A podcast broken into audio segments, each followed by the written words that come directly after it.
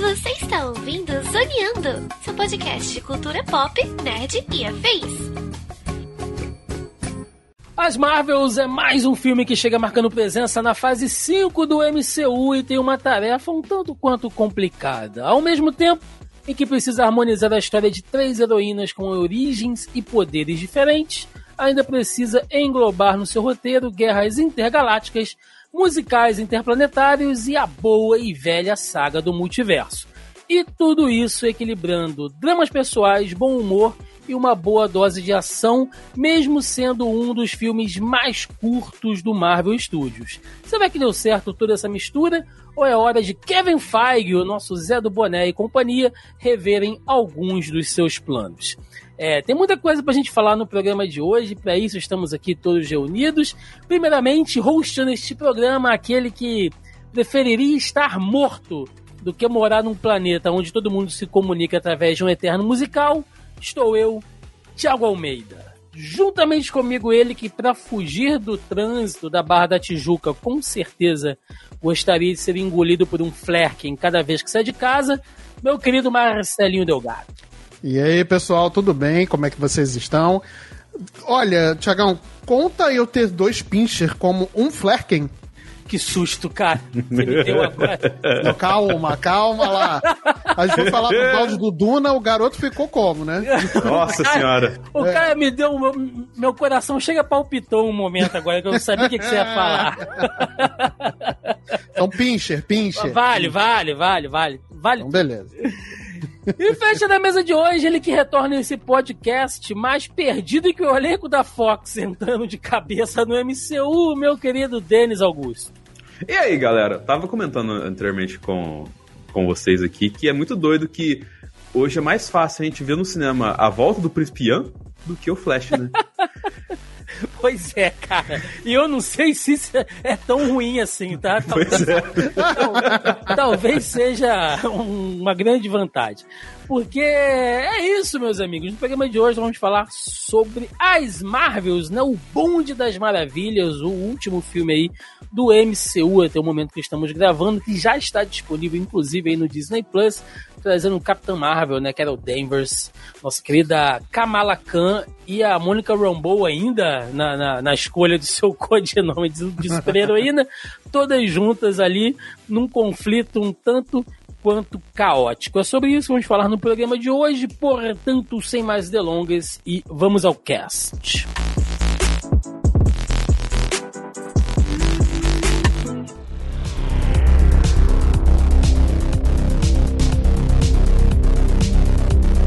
Pois é, meus amigos, as Marvels, né? Estamos aqui para mais um filme do MCU, o primeiro filme que a gente está falando esse ano aqui, não de super-herói, a gente abriu o ano falando do, do melhor super-herói de todos, que é o Aquaman. Infelizmente não teve um desfecho tão bom, mas era o que tinha. Mas de qualquer maneira, chegou a hora de falar de Marvel, né, seus seus Marvetes safados. Apesar que a Marvel acabou, né, Denis? Acabou. Eles têm uns amigos. Ah, esse, esse filme é pra fechar pra balanço, tá ligado? É, eles estão fazendo conta, assim, pô, faltou a gente agradar a galera do K-pop, vamos trazer tem um, um grupo, Tem um assim. grupo, Marcelo. Mas eles eu... agradaram porque trouxeram sim, tá? A sim, galera do K-pop aí, sim, então, sim. pronto. Tem um grupo que eu e o Denis fazemos parte, eu vou sugerir, Denis, que, que o pessoal mude o nome do grupo Coloque lá, é, é, seguidores de Baby Consuelo, porque Caraca. toda semana é o apocalipse, é o arrebatamento, entendeu? Nossa tipo, ó, não, acabou, acabou a Marvel, acabou a DC, toda semana acabou pros caras. Caraca. Porque a galera tá realmente ali cansada por de Por que continuas assistindo? Por quê? É, porque eu, eu, sou um verme, né, cara? Eu continuo navegando no, no Não, tô falando dessa galera, e eu continuo porque ah, é isso aí, sou... Vou, vou continuar, vai continuar tendo meu ingresso enquanto eu tiver dinheiro. Pois é, é cara. É... é... é assim que eu falo. A gente falou aqui anteriormente, gravou um programa da crise dos filmes super-heróis e tal, uhum. assim. Pô, eu, eu tenho certeza que o Thiago assim também, o Marcelo, 90% de chance de ser também. A gente cresceu sonhando com essa desgraça no cinema, tá ligado? É, Agora é, que tá tendo, é. não vou ver? Vai morrer abraçado na caceta do Kevin Feige até o final. Sim. Ah, sim. enquanto ele Entendeu? tiver colocando, colocando calma, colocando filme Uf. né, no cinema, o Tiagão já tá, tá já tá como? né? Exatamente. Tá arrepiado. Que nem essa, essa semana é semana do cinema, eu vou pagar 12 conto pra ver Madame, Madame T e ficar puto feliz. É isso. É. Não, mas Pelo a- menos aí- são 12 reais, né? Não Sim, é, sim. é 12 Sim. O nome reais. disso é, é- é droga lícita. É isso. É, meninos, vamos lá, né? que loucura. As Marvels. Ah, filme que reúne aí três heroínas que, a, a princípio, é, é um filme muito conturbado ali, com histórias de bastidores, né? Ele é dirigido pela Nia da Costa, tem a produção do Kevin Feige. Ele foi lançado aí em novembro do ano passado. Teve um orçamento de 274 milhões, né? 274, 275, e uma receita líquida de 206 milhões, o que é muito ruim. Muito ruim. Ele ficou muito, muito abaixo do esperado ali. Ele não se pagou. É um filme que rapidamente ele foi, inclusive, lá pro, pro, pro Disney Plus, porque ele rendeu muito pouco. E ele teve algumas ah, divergências ali de bastidores, né? Primeiro pela própria Nia da Costa, que fez umas insinuações de que não estaria é, tendo uma liberdade criativa o suficiente, né, para poder dirigir o filme jeito que ela queria, reclamou de algumas interferências ali da, da, da gerência da Marvel, e aí a gente pode puxar o próprio Kevin Feige e companhia, né, até talvez ali uma porque agora, a, a gente está tratando de boatos, né? Então eu não, não posso cravar que é isso, mas de uma certa insatisfação da própria Brie Larson, que estava na esperança de ter um Capitão Marvel 2, que era como estava previsto lá atrás, mas que o filme acabou sendo as Marvels, ela teve que dividir ali o ah, protagonismo, né, com outras duas atrizes. Mas tudo isso é boato de qualquer maneira. Agora, É, uma- assim, assim, é, isso aí é muito característico de uma coisa que a gente viu acontecendo na Marvel, que é uma chuva de merda, né? Porque, nossa senhora, parece que. Pô, o filme. é, isso várias, várias, várias obras do, do MCU nessa fase 4, assim, parece que começou de um jeito e terminou de outro completamente diferente do que foi pensado lá atrás, sabe? E- esse filme é muito cara disso. Tipo, eu tenho certeza que a Brie Larson, quando ela falou de fazer um Capitão Marvel 2, ela não pensou que ia dividir o protagonismo do filme, assim, saca? Desse jeito, Mas- assim. Não tô falando que, que, a, que isso- que a Brie Larson ficou puta e tudo mais, assim, mas enfim. Até porque ela teve muito destaque nesse filme, tá? Ela não, não- ela apareceu relativamente mais do que as outras duas protagonistas, né? Mas eu acho que isso deve muito também à popularidade que a que a Ilan eh, Villani, né, que é a Miss Uhum. Marvel, né? Ela atingiu no público no, no público adolescente, né? A série da, da Miss Marvel, a gente não vai entrar aqui em detalhes da, da série, né? Enfim, de- tem muito conteúdo já produzido, já falando sobre a série. Ah, a série, por mais que ela não possa não ter sido ah, agradável a muitas pessoas, eu gostei, por exemplo, mas Sim, muitas pessoas também. gostaram. Também gostei. A, a, a- aí, eu também os três aqui com boas opiniões, inclusive, né? Estamos aí. mas é. O que significa sempre, Marcelo, que gostar não Não, significa... não exime de críticas, é isso. Exatamente, é, exatamente. Eu tenho algumas críticas, sim, à, à, série, mas eu acho que, no contexto geral, a série é Sim. muito boa. A série é realmente Não, muito é boa. porque é sempre Mas- bom a gente fazer esse disclaimer, porque às vezes Claro. você fala assim, tipo, não, eu gostei de tal filme, e aí tem sempre aquela galera mais exaltada, né? Tipo, o quê? Você gostou daquela... Você gostou disso? Que não Não, eu posso ter gostado de algumas coisas e outras É. nem tantas. Pois é. né? Então É é... isso. E, e, e mas, a mas não é, é inegável que a Kamala atingiu uma popularidade que talvez nem ela mesma te- tenha esperado, né? Não, e aí, realmente. óbvio que o Kevin Feige ele ia surfar nessa onda de tentar puxar um pouco mais de público é, para jogar no cinema, para botar, um, inflar um pouco mais. Ó, não deu tão certo assim, não deu, mas, né? Ela, ele tentou, né? A gente tem que lembrar que essa menina também, ela conseguiu um patamar dentro da, da Marvel. Tô falando a menina, a Ima Velani. Uhum. Muito doido, porque hoje ela escreve quadrinho. Sim, Sim. Por conta desse, desse negócio que ela abraçou tanta personagem assim. sim. E ela sim. bateu tanto. Assim, pra quem é fã da, da Miss Marvel dela e tudo mais, assim, é- ela abraçou de uma forma tão. Sim.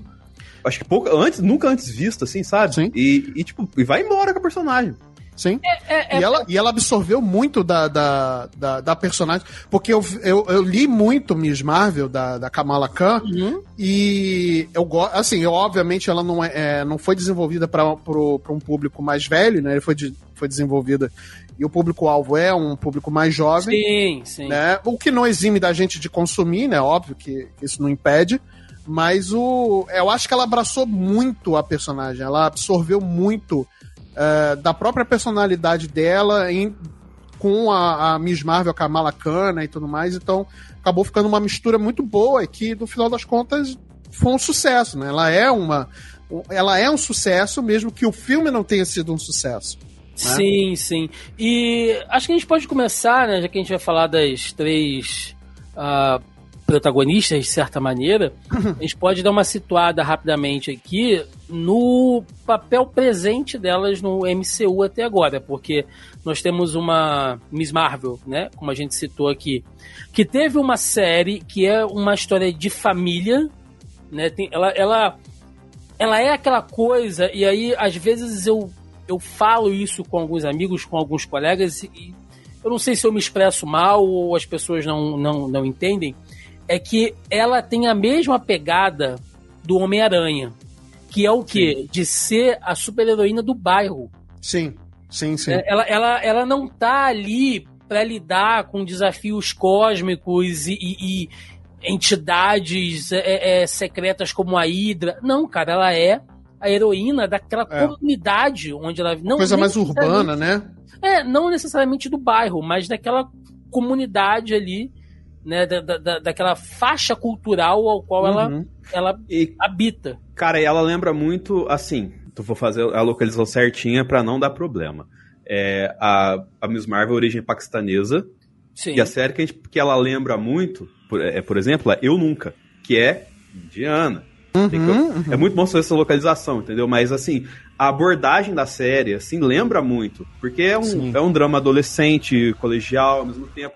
Aí tem, todo o contexto histórico que é importante dar e que muita gente fala que é o ponto fraco de Miss Marvel, assim, mas que, cara, é importante, ainda mais em tempos que a gente tá com algumas questões políticas, né, Thiago? Uhum. é, você sinalizar por que que teve aquilo lá e tal, mas isso pro, pro massa velho é, nah, pô, perder tempo, eu não quero saber de história do Paquistão, Ah. não, sei que lá. Pois é, e assim, ela, ela é uma personagem adolescente, as histórias dela são para um público mais jovem, tem uma linguagem diferente, aquela coisa meio cartunesca ali, com as onomatopeias, né, aparecendo e tal.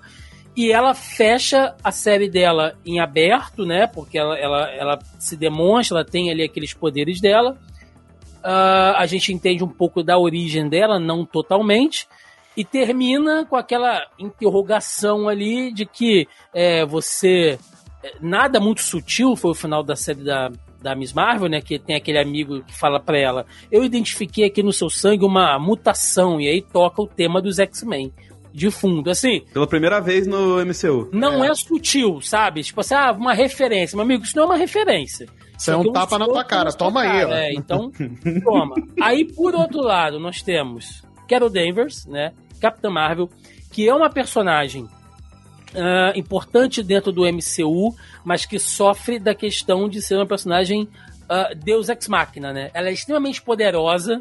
A gente vê até pela forma como ela é usada nas, nas animações do What If, né? Ela, ela conseguiu sair na mão com o Thanos, talvez se não fosse ali o, o Thanos usar as joias do infinito. ela Ser teria um gênio da batalha, né? é.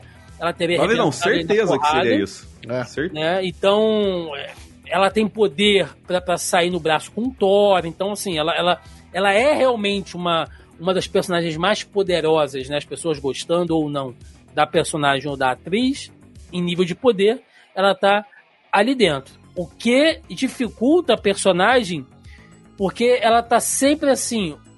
Ela é poderosa demais para ser usada o tempo inteiro.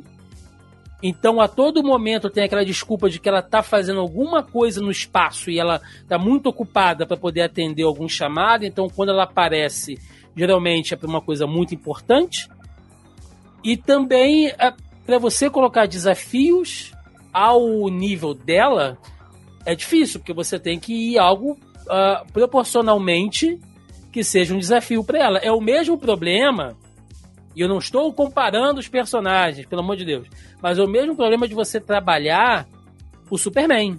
Se você bota o Superman para dar porrada em bandido roubando banco, é chato, porque o nível do Superman exige desafios altos, entendeu? Então, é uma personagem que exige muito disso também. E, por fim, eu já vou deixar, né, vou passar para vocês, temos a Monica Rambeau, que teve uma origem de superpoderes, né, muito assim uh, solta dentro de WandaVision, né? Ela, ela atravessa aquela barreira que a Wanda cria e aquilo ali a, a, afeta ela de alguma um maneira, dá um ziriguidum nela e ela adquire poderes que nem mesmo ela sabe o que é. Então são três personagens de origem totalmente diferentes.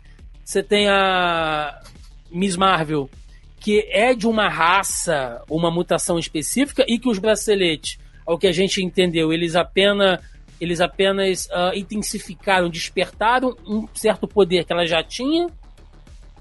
Tem a Carol, que ganhou os poderes através de uma joia do infinito.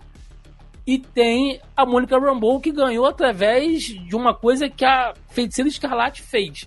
Então são três personagens. Que também é um poder dado, né? A Feiticeira é. Escarlate, ela também não é. Ela não é uma mutante, pelo menos não foi é confirmado difícil, nada, né? Marcelo, você encaixar três personagens tão é. diferentes em um filme assim, eu acho que desde o princípio foi uma decisão complicada, cara. É, foi uma decisão complicada, porém eu não acho que seja impossível você trabalhar uh, esses três personagens. Afinal de contas, a Marvel já trabalhou com Vingadores, né? Você vê que em 2012, aquele filme dos Vingadores, com aqueles, com aqueles personagens de peso, você colocar eles numa tela para tentar dividir uma tela, né? Você vê o Homem de Ferro, o tamanho que ele tinha na época e tem hoje, né?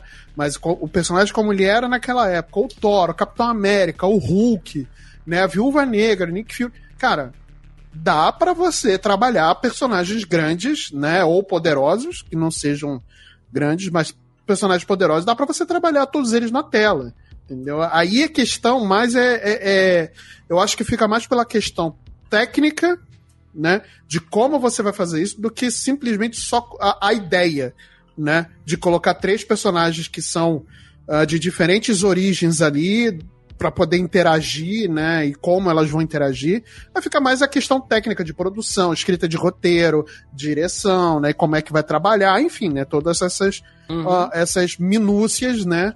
do que se trata um filme, né? Mas impossível não é. Não.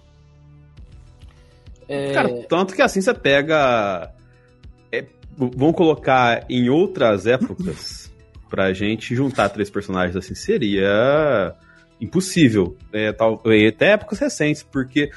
Cara, sem sacanagem, a origem da Rambo, a gente aqui, a gente, não consegue, a gente tem ideia de onde que veio, mas explicar ipsilitris como foi, é tipo, não. até é. agora ninguém entendeu direito, sabe? E talvez pois nem é. vá entender. Talvez nem vá chegar a, a colocar isso na mesa dentro do MCU. É, até, até porque a gente tá falando de ciência de super-herói, né? É, é, Explodiu uma bomba gama em cima de um cara, deveria ter fulminado ele e transformou ele no Hulk. É, exatamente. Então, Sim. Assim, a, a própria feiticeira escarlate, ela ganhou os poderes delas através de um, de um experimento científico, né? Que foi é, feito lá então, pelo Barão, né? Enfim. A própria né? Wanda, se você pensar, é complicado, porque a, a Agatha Harkness, né? Ela, ela mostra pra Wanda de que ela era a escolhida, ela era para ser a feiticeira uhum. escarlate. Né? Quando ela, ela ela influenciava em algumas magias do, do caos. Por exemplo, quando aquele míssil cai na sala da casa dela e não explode, aquilo ali, tecnicamente, foi ela impedindo do míssil explodir. Eles explicam aquilo uhum. lá em WandaVision, né? E que uh, usar o experimento lá que o. Uh, esqueci o nome do cara da Hydra agora, gente. Mas enfim, usar o. É o experimento. Não, não, não, não, Zola não, é o, o Barão. Isso, ah, Volsucker, isso. Quando o Strucker usa a joia para fazer o experimento nela e no irmão, acontece quase o que aconteceu com a Miss Marvel.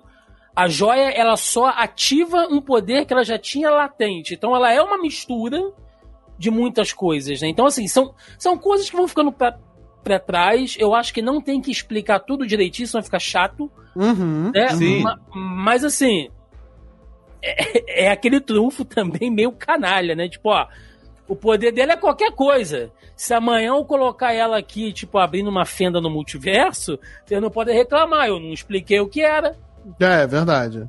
É, Né? De fato. Mas o de que eu fato. falo é da complexidade, tipo, é- é- era, entre aspas, era a ciência do super-herói mais simples, agora é uma ciência do super-herói mais doida ainda, saca? Eu não tô falando que isso é um problema do filme. Eu tô falando que, imagina se fosse fazer do zero essa origem dela num filme, entende? Então, isso que eu, que eu coloco, assim. Mas o, eu acho que isso, Thiago, eles resolveram de uma forma que, é, para muita gente, não era comum, que é explorar o carisma. Ainda mais quando você falando da Brie Larson, que muita gente acha que ela é um picolé de chuchu.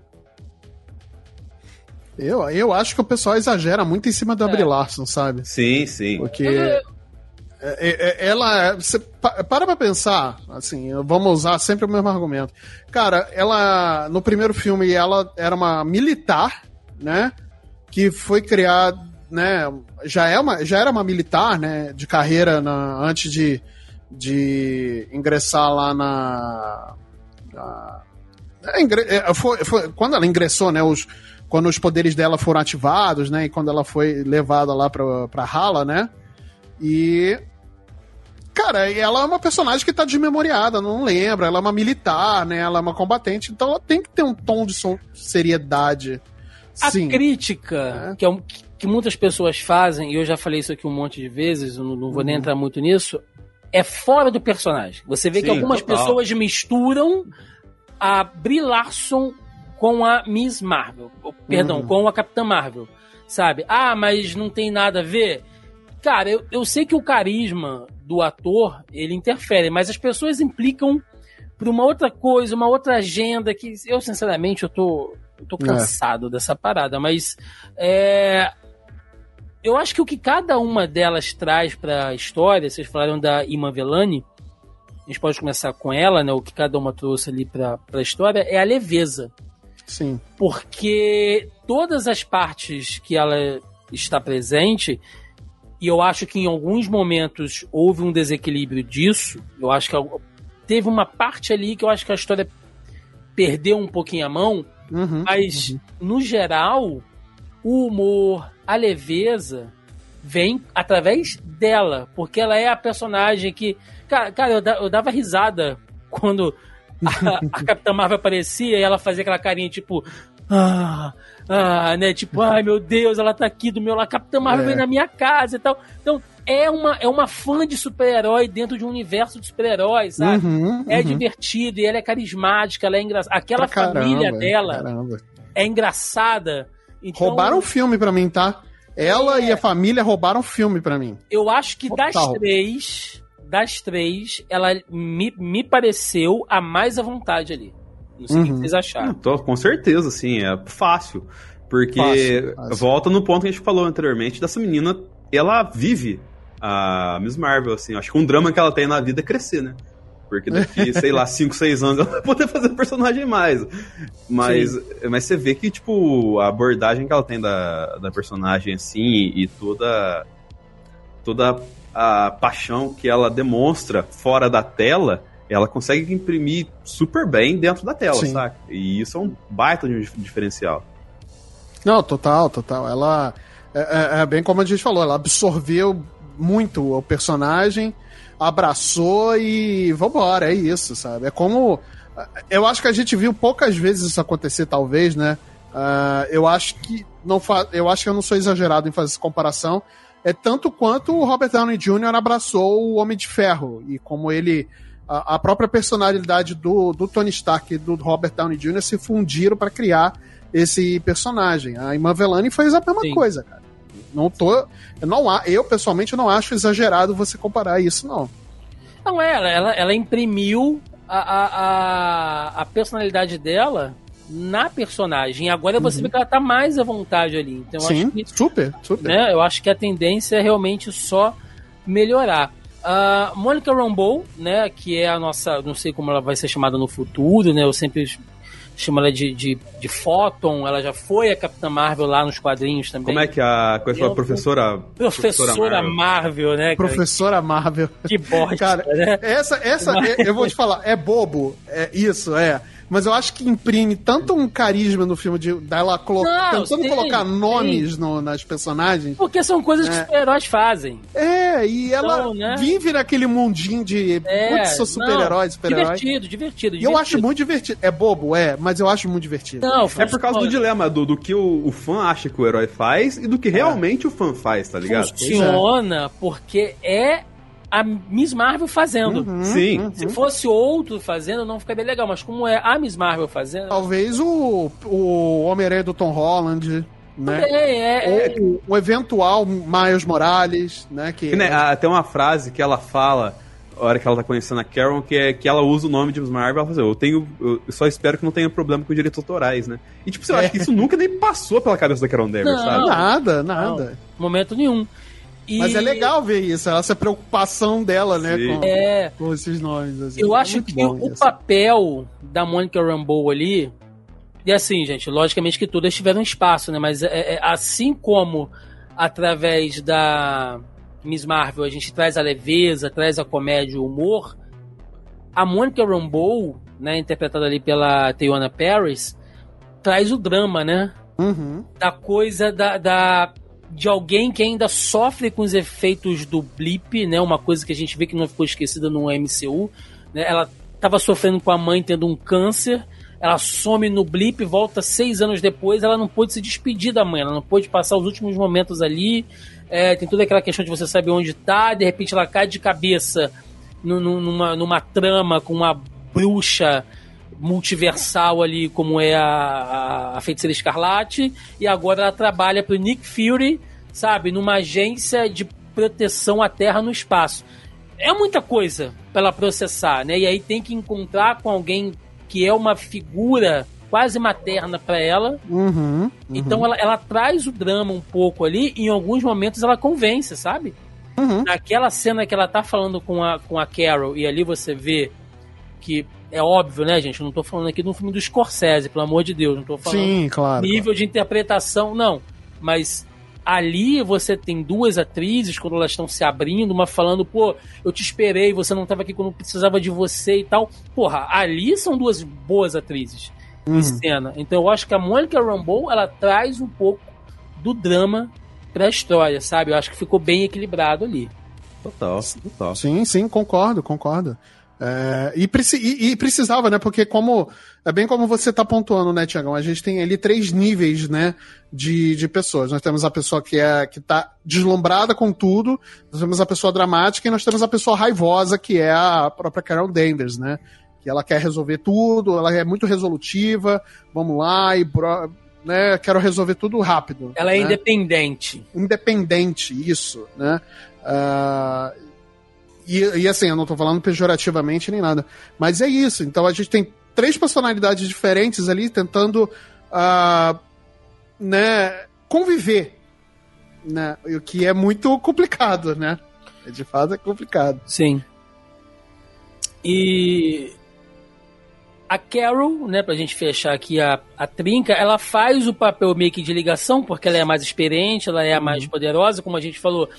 Ela, ela tá no papel de líder, mas ela tem a questão de ser independente. E ela é meio ríspida, né? Você vê que ah, até naquela hora que ela vai. Que, você vê que a Kamala tá desesperada, tentando salvar todos os Screws naquela colônia Uhum, ali. uhum. E ela fala, cara, não vai dar pra salvar geral. As pessoas vão morrer. Tipo, é, ela é o que ela é, né? Ela é a aniquiladora. E aí a gente finalmente descobre o que que é a tal grande missão que a Capitã Marvel tá fazendo no, no espaço. E por causa disso ela não pode estar presente ali na Terra fazendo as coisas, né? Que Uhum. quando termina o filme dela, ela vai pra Hala, destrói a inteligência suprema, que tava. Quem, quem leu os quadrinhos, né? Ficou muito. Aquela coisa, aquela cabeçona gigante ali, Uhum, né, é, é uhum. muito quadrinho aquilo ali. Ela destrói a in- inteligência suprema, aquilo afeta Hala e, consequentemente, vai desmontando o Império Kree. Né? Lembrando que os Kree são um império, como os Skrull eram. Não, aquilo vai afetando. E aí ela vê que ela fez uma grande bobagem, né? Tipo, eu, eu, eu, acabei é, querendo destruir um mal, eu criei um mal maior. E aí ela tá aí aqui, há 30 anos, já que o filme dela se passa nos anos 90, ela tá bem aí quase uns 30 anos tentando colocar a casa em ordem. Te convenceu, Denis? Não. acho que levou, eu, eu acho que é tipo assim, é muito tempo pra você estar no espaço fazendo só isso, cara. Pô, 30 anos tentando resolver o problema de rala é, é, é foda, né? É, eu acho que assim, ela gastou bastante tempo trocando de uniforme, trocando de cabelo, sabe? Então, assim, eu acho que em 30 anos, se ela, se, se ela quisesse resolver, tinha resolvido esse rolê e tal. Assim, acho que ela teve mais, mais coisas para fazer, sabe? É, aí começam algumas questões mais estruturais que deve que o filme sofreu e que a gente não sabe como foi esse sofrimento ao longo do, da produção do filme. Por que, que eu digo isso? Por conta de que aquela Sword, que o Nick Fury tá lá, uhum. ela não tava lá de bobeira. Não. E, e ela foi tirada do filme por uma bobeira. Que é o, o, os filhos da Guzi lá, né? Então, assim, eu acho que tinha mais alguma ligação para ter uma, aquela Sword lá, além de só levar a, a Rambo pro espaço, fazer conexão, e que provavelmente foi um arco limado totalmente do filme, porque a gente tá acostumado com filmes da Marvel com duas horas, duas horas e pouquinho, e esse é uma hora e quarenta. É rápido, né? É, então, Dá assim, contar muita coisa. É, É. Sim. Então você tem, tipo, fácil no, no padrão da Marvel ali, uns 15, 20 minutos cortado do filme, que provavelmente tinha alguma ligação que poderia conectar. O que, que a Caron levou tanto trabalho nesses 30 anos pra perder, entre aspas, esse tempo, e por que, que aquela Sword tava ali. E aí eles deram a solução do gato, que, tipo, pô, é divertido você rir? Rir. Você acha fofinho? Acha fofinho porque o, o CG do gato tá bem feito. Você pode reclamar do CG Sim. do mas, mas no, esse, esse capricharam nos gatinhos ali, tá porque deve ter Sim. 300 mil modelos prontos de gato também, né? Ah, bom, com Não, certeza, tinha- com certeza. Tinha- alguns gatos eram reais. Alguns Sim. eram ali de verdade. Mas aí, cara, quando você põe na, na camada fun- é, funcional do filme, você, pô, isso aqui nitidamente tá escondendo alguma coisa que não deveria estar aqui, sabe? Então eu vejo Sim. que o, o para completar por que, que a Caron levou tanto tempo ali, eu acho que é, fizeram fizeram gatanagem, Thiago. Sim. O que, que tu acha, Marcelo? Ah, eu concordo, concordo. É, eu, eu acho que teria sido muito mais interessante e talvez muito mais proveitoso que esse filme das Marvels fosse um terceiro filme e não um segundo filme, Uhum. né? E que mostrasse um pouco mais da, da, da Capitã Marvel antes dos eventos do, do Ultimato, né? Que mostrasse elas no meio do ano 2000, né? Começando dos 2000, tentando... Mostrando por que, que ela tá demorando tanto para resolver o problema de Hala, se realmente é, ela... O que, que aconteceu com Hala, né? Porque mostrou muito rápido, né? Esse, essa destruição de Hala, né?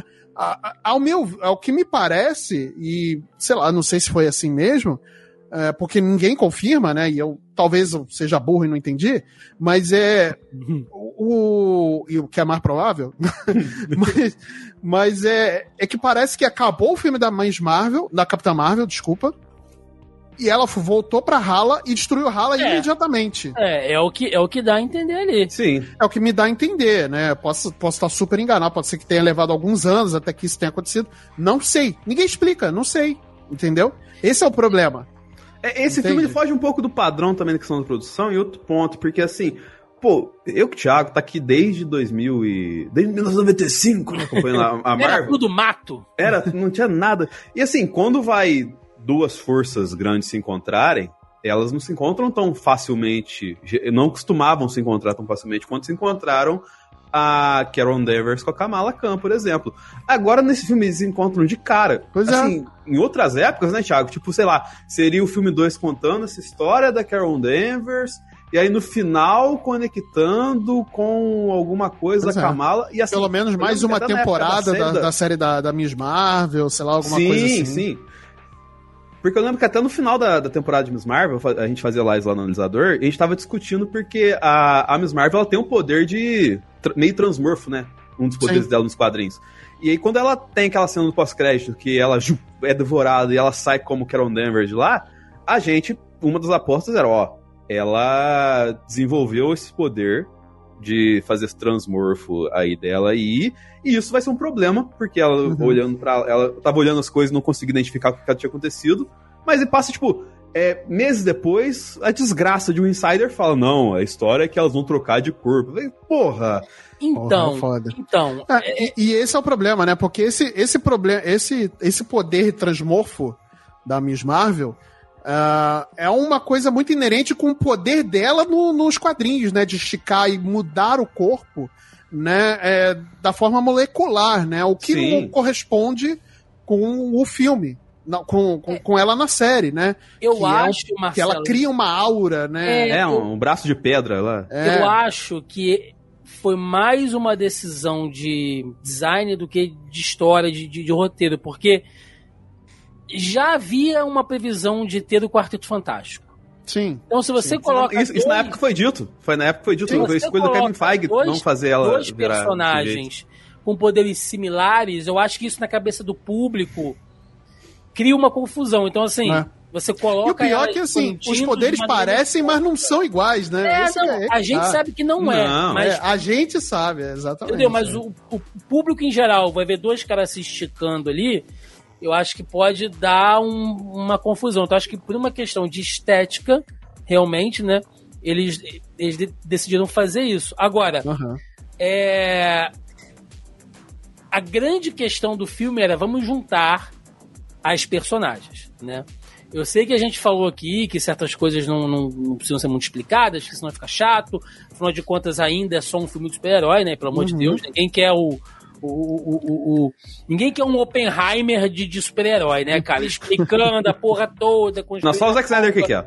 É, Só o Zack Snyder, né? se o Nolan estivesse na Marvel, ele ia fazer, né? Ali, a Miss Marvel costurando o uniforme e tal. Se o Nolan tivesse feito o Watchmen, teria sido o Oppenheimer. Teria sido É, Oppenheimer. então assim, a gente não tá falando sobre isso. Mas, quando as coisas são jogadas demais, ficam ruins. Cara, o pretexto. Eu, eu, foi, foi uma das coisas que eu fiquei mais pensando. Eu falei, gente, os poderes são diferentes. O que que, Uhum. o que, que tem a ver com o bracelete? Porque o, o trailer mostrava isso, né? A vilã usando ali um poder de um dos braceletes. Sim. Depois elas trocando de poder e tal. Eu falei, cara, será que ela vai usar aquele bracelete com, com outro poder que a Kamala não sabe que tem ainda e tal?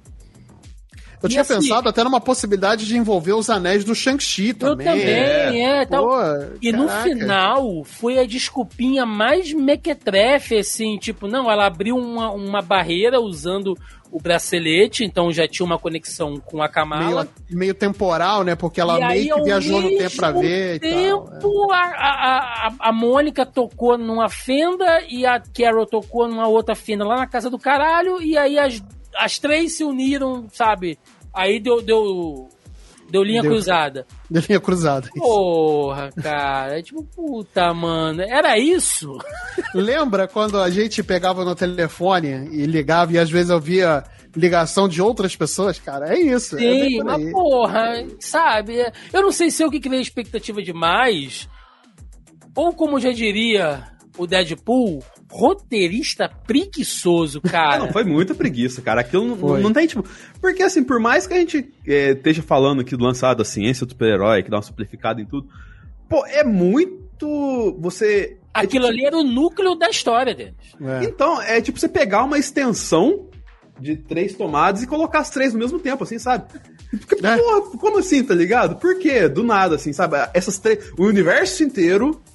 As três tomadas ligadas no mesmo tempo, assim, e as três personagens têm ligação próxima, assim, sentimental, e tipo, não tem nada que ju use a justificativa do sentimento, da admiração pra conectar as três ju- fazer a justificativa, sabe? Então, por quê? Lembrando, gente, mais uma vez, que a Kamala, e vocês podem me corrigir se eu estiver errado, mas ela tem os poderes dela porque ela faz parte lá da. da- ela tira os poderes dela lá do Nur, né? Que Uhum. é aquela outra dimensão lá com, com as outras entidades lá, que a família dela já havia tido. Uhum. Ela tem algo no sangue dela, ela, ela é uma. Que foi ativado pelo bracelete. Ela é uma inclusive. meia humana que foi ativada pelo bracelete, tanto Uhum. que quando a vilã... Engraçado elas, eles não usarem mais o, o nome de inumanos, né? É isso que eu ia falar. Em outras épocas seria inumano, agora é, já é mutante. Agora é Quando mutante, a vilã tá com os dois braceletes, Marcelo, ela o- consegue usar os poderes. Então a Uhum. gente já sabe que ela não necessita dos braceletes para poder usar os poderes. Sim. Até porque aqueles braceletes ali foram chamados de braceletes quânticos, é o nome que é usado no filme. A Carol Uhum. Danvers chama eles de braceletes quânticos, que a gente sabe que, teoricamente, pode dar origem a um outro personagem que é o Quasar Uhum. que é um outro Sim. personagem dentro da Marvel, ligado a esse cenário galáctico e tal. Mas a Quasar já entrou, né, no, no Guardiões. Não, mas o A- a Quasar menininha. não. Quasar não. É, é, A Quasar.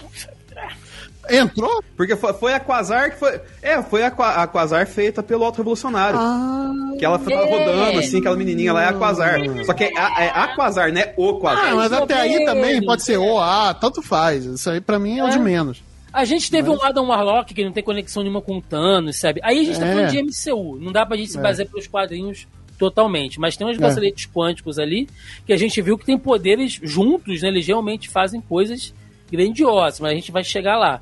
Então, assim, só pra fechar essa parte, cara, eu achei que o roteiro pra explicar a junção das três ali foi, foi um Foi bem tanto- cachorro, foi bem cachorro. né? Foi, foi preguiçoso. E aí, É. vocês falaram da, da Sword, né? Ah, e aqui mora um outro problema, e eu vou explicar por quê. Que talvez eu faça o papel de chato, mas eu- eu- eu Vamos entrar em invasão, invasão secreta. não, vamos entrar em WandaVision. Porque em Ah, WandaVision a gente descobre que a, a, a SWORD era aquela ah, agência que desmontou o Visão, Uhum. que queria usar o Visão como arma. Ela, ela substitui a Shield, né? Na, É, então, ela, ela substitui de uma outra maneira. Eles, eles meio que insinuam isso, depois a gente acaba sabendo que, que ela é realmente aquele satélite, aquela base lá interplanetária, mas o diretor da, da SWORD tá em WandaVision, né, que, que é interpretado pelo, pelo Josh Stamberg, que é o diretor Tyler, né, que é o cara que tá lá, que, é- que é o que tá mandando as tropas invadirem lá o, o domo da, da, da Wanda e tal. Ou seja, ele é classificado, inclusive tá lá nos créditos de WandaVision, né? É, diretor Tyler, diretor da SWORD. Ponto.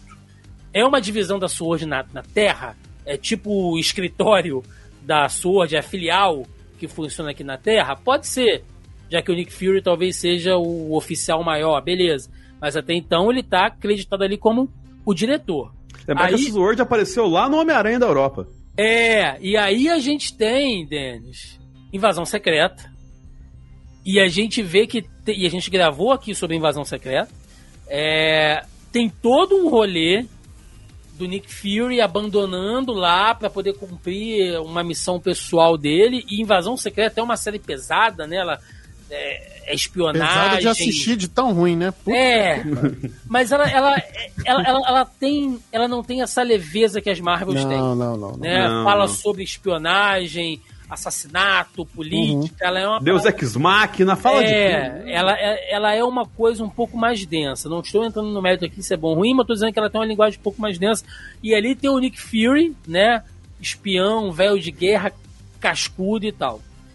E aí, finalmente, quando a gente chega na Sword apresentada como né, agência, naquele satélite, muito semelhante lá com os quadrinhos, né? Para quem não sabe, a Sword, ela é, né, eu tô fazendo aspas aqui com as mãos, para quem não tá vendo a gente aqui na versão em vídeo, ela é uma shield, entre aspas, só que fora da Terra. Porque ela.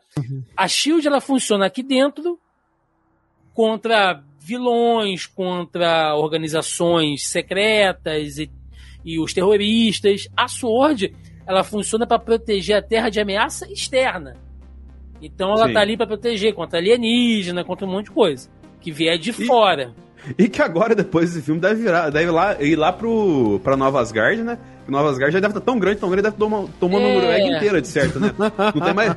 É, E a- é, é, é, a, é, a, é a No- Nova Asgard e o Haaland, né? É. É, é verdade. E aí, meninos, o que me, me, me, deixou assim foi que quando finalmente a Sword apareceu, com todo aquele peso, né, que foi introduzido ali em WandaVision, e aí depois aquela coisa que a gente viu lá em Invasão Secreta, cara, é uma base, assim...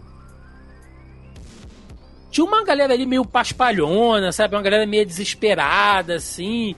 Tipo, ai meu Deus... É, naquela hora lá da fuga, parecia é, é, é cena do Scooby-Doo, sabe? Quando um tá correndo pro lado, outro tá correndo pro outro, assim. Aí fica aquelas perninhas rodando assim, ah, onde eu vou e tal.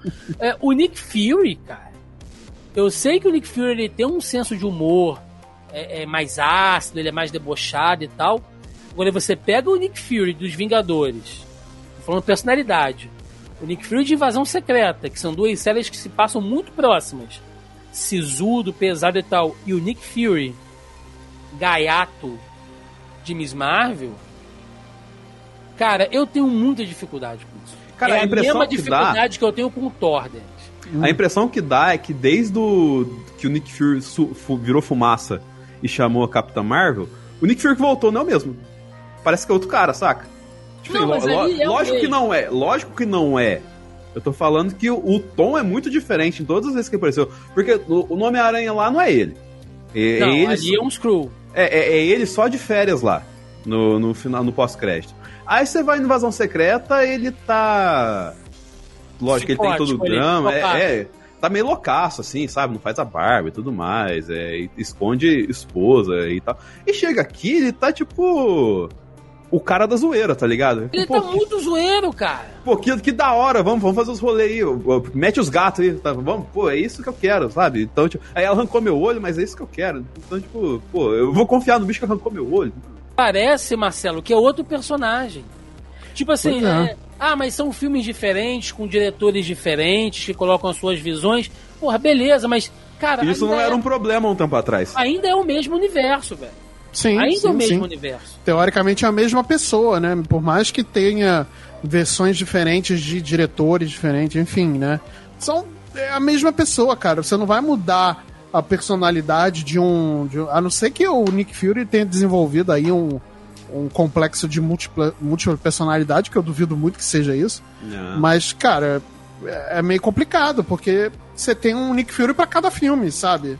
Que aí volta Tem uma naquela... versão Fury pra cada filme. Que volta naquela questão, Thiago, que a gente discutiu naquele zoneando, falando da crise de super-heróis, que é que as obras não conversam mais entre elas, desde do, do, do depois de Ultimato.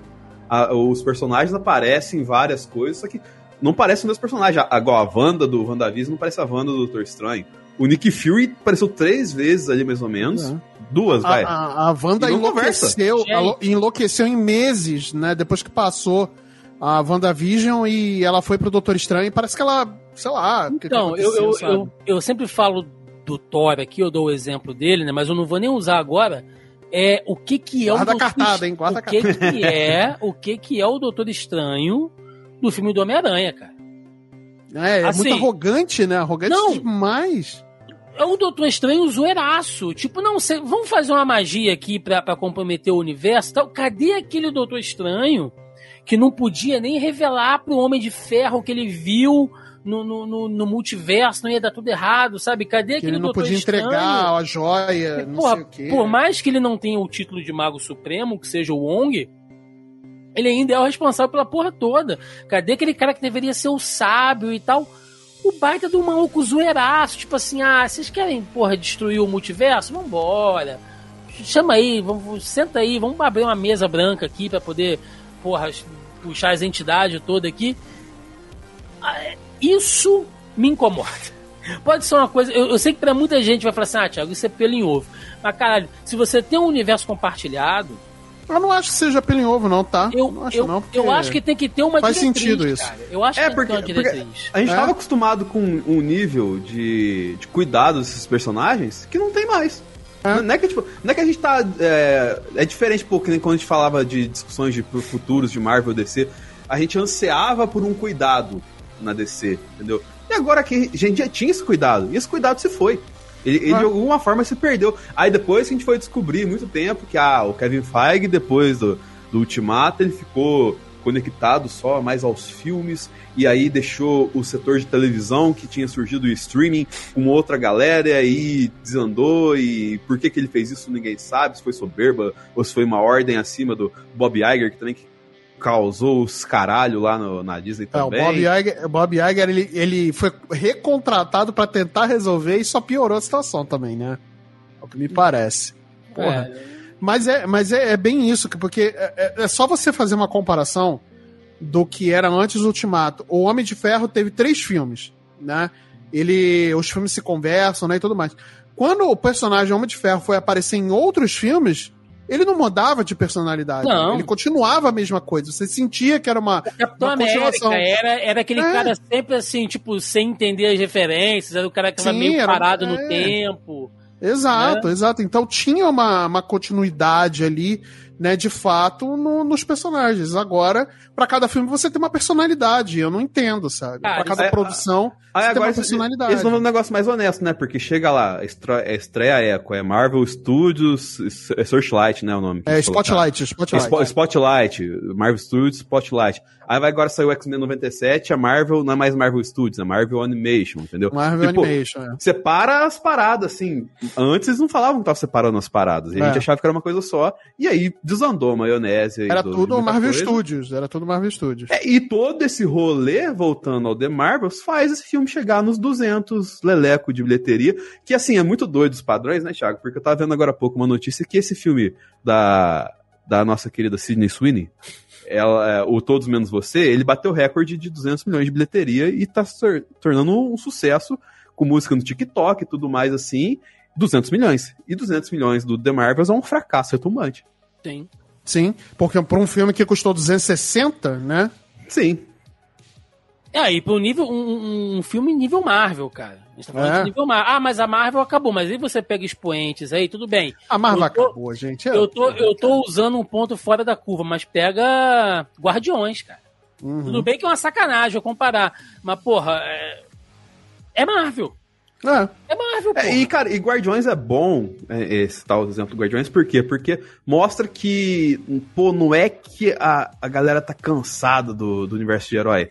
A galera tá cansada... de filme ruim, gente. Isso, é da, da desgraça do filme capenga, sabe? Porque, é. pô, Guardiões foi um dos melhores bilheterias de 2023, sabe? Pois é. No, mas, no momento que tava to, que tudo que saía de herói era uma desgraça. Mas, o pessoal gostou muito dos primeiros filmes do, do Homem-Formiga, mais do primeiro do que o do segundo. E aí tava na expectativa pro terceiro. O pessoal quis ver o filme do Homem-Formiga no cinema. Só que qualidade questionável pra caramba, né? Então. Brother, questionável. É, e eu tô sendo muito educado. Ó, só, muito só, educado. Pra eu, só Mas, pra eu pegar aqui, a, a, a gente tá falando. O pessoal quer ver pessoal quer continuar vendo filme de herói no cinema. Ninguém tá. Quer dizer, tem gente cansada sim, mas o que a gente tá cansado é de filme ruim. Ou Ó, de filme de baixa qualidade. A gente tá, tá, tá, falando aqui de fase 5, né? Então eu vou, eu vou manter aqui. Tudo bem que isso aqui não é fase. É, é, ele é entre a fase 4 e a fase 5, mas. É, porra, um filme que foi cheio de problema, que ele saiu no timing errado. Ele. E, e gente, eu sei que comparar a bilheteria sozinho não significa muita coisa. Eu sei que existem um milhão de outros fatores, mas eu, eu, eu tô querendo dizer em, em termos de adesão do público, tá? E aí a gente tem que medir isso através de bilheteria.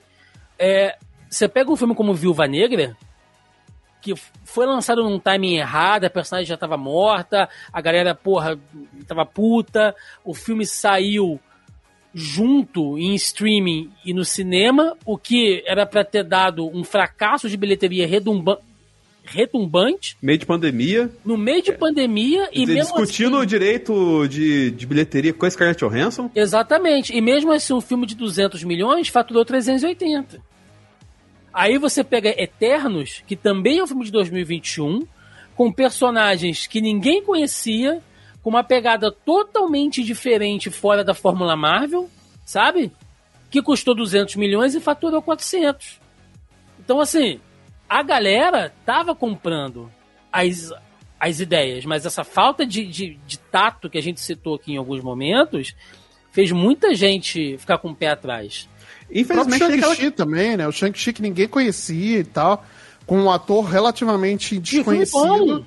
Que Sim. levou filme a galera. bom e que faturou uma boa grana no cinema. Levou sabe? a galera pra, pra poder assistir. Levou, então, levou. é E assim, Thiago, 2016 ou 19, né? O primeiro Capitão Marvel, né? Uhum. 2019, já isso. Já se sabe de todo o, entre aspas, bode que uma ala nerdola tem com a Brie Larson, né? E, tipo, pô, já sabe que tem toda essa carga que não pertence ao filme, mas que reflete diretamente na bilheteria do filme. Você sabe que você tem que ter um cuidado ainda maior. E, tipo, cara, você, não tem esse cuidado? E aí chega na hora lá, acontece isso que aconteceu, sabe? Tipo, já, já, já tem uma antipatia natural de uma parcela do público que não é bem querida pela gente, mas que paga a porra da bilheteria, entendeu? Uhum, uhum. Agora, eu vou. Eu reclamei, né, bastante. Eu elogiei algumas coisas, reclamei de outras. Agora eu vou elogiar de novo uma coisa que eu, que eu gostei aqui. Que é. E aí, cara, isso que me desgraça da cabeça, isso, cara. As coisas bacanas. E era pra esse filme ter focado nisso. Uhum. Não, não porque eu gostei, mas é porque você ele se focou, ele se preocupou em contar tantas histórias que ele não conseguiu focar em nenhuma. E isso aqui era uma coisa boa que ele deveria ter focado, que eram as consequências da guerra Chris Crew. Uhum. A gente tem aquele mundo colônia, lá onde os Skrulls estavam vivendo, né? É, a gente sabe que existe uma célula Skrull na, na Terra, uhum. com, com, com milhares deles aqui já, né? E ainda você tem outras colônias pelo espaço. Você tem Hala, que estava toda fodida, o que tecnicamente a gente não sabe como outros mundos do Império Cristão, se está tendo guerra civil, o, o que está acontecendo. É... Você vê que a, a, quando a Valkyria vem sendo chamada ali pela, pela Carol e leva aqueles Skrulls para Nova Asgard, e aí de novo, vamos lembrar de invasão secreta é, cara, a Terra, olha só que bacana, a Terra ela, ela tá se tornando um campo de refugiados da galáxia, porque Sim. você tem as guardianos morando aqui, você tinha Eternos vivendo aqui. Ainda tem, né? Ainda, Ainda tem, tem, depois de todo aquele rolê que eles passaram. Eles é. estavam vi vivendo aqui, eles podiam estar em qualquer lugar da galáxia, mas eles escolheram ficar aqui.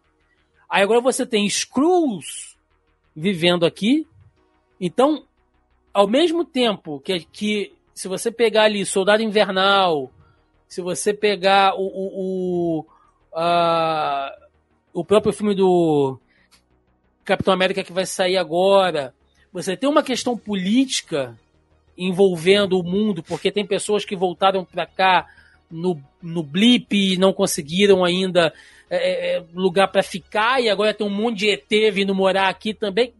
Sabe, tem uma trama política interessante. Sim.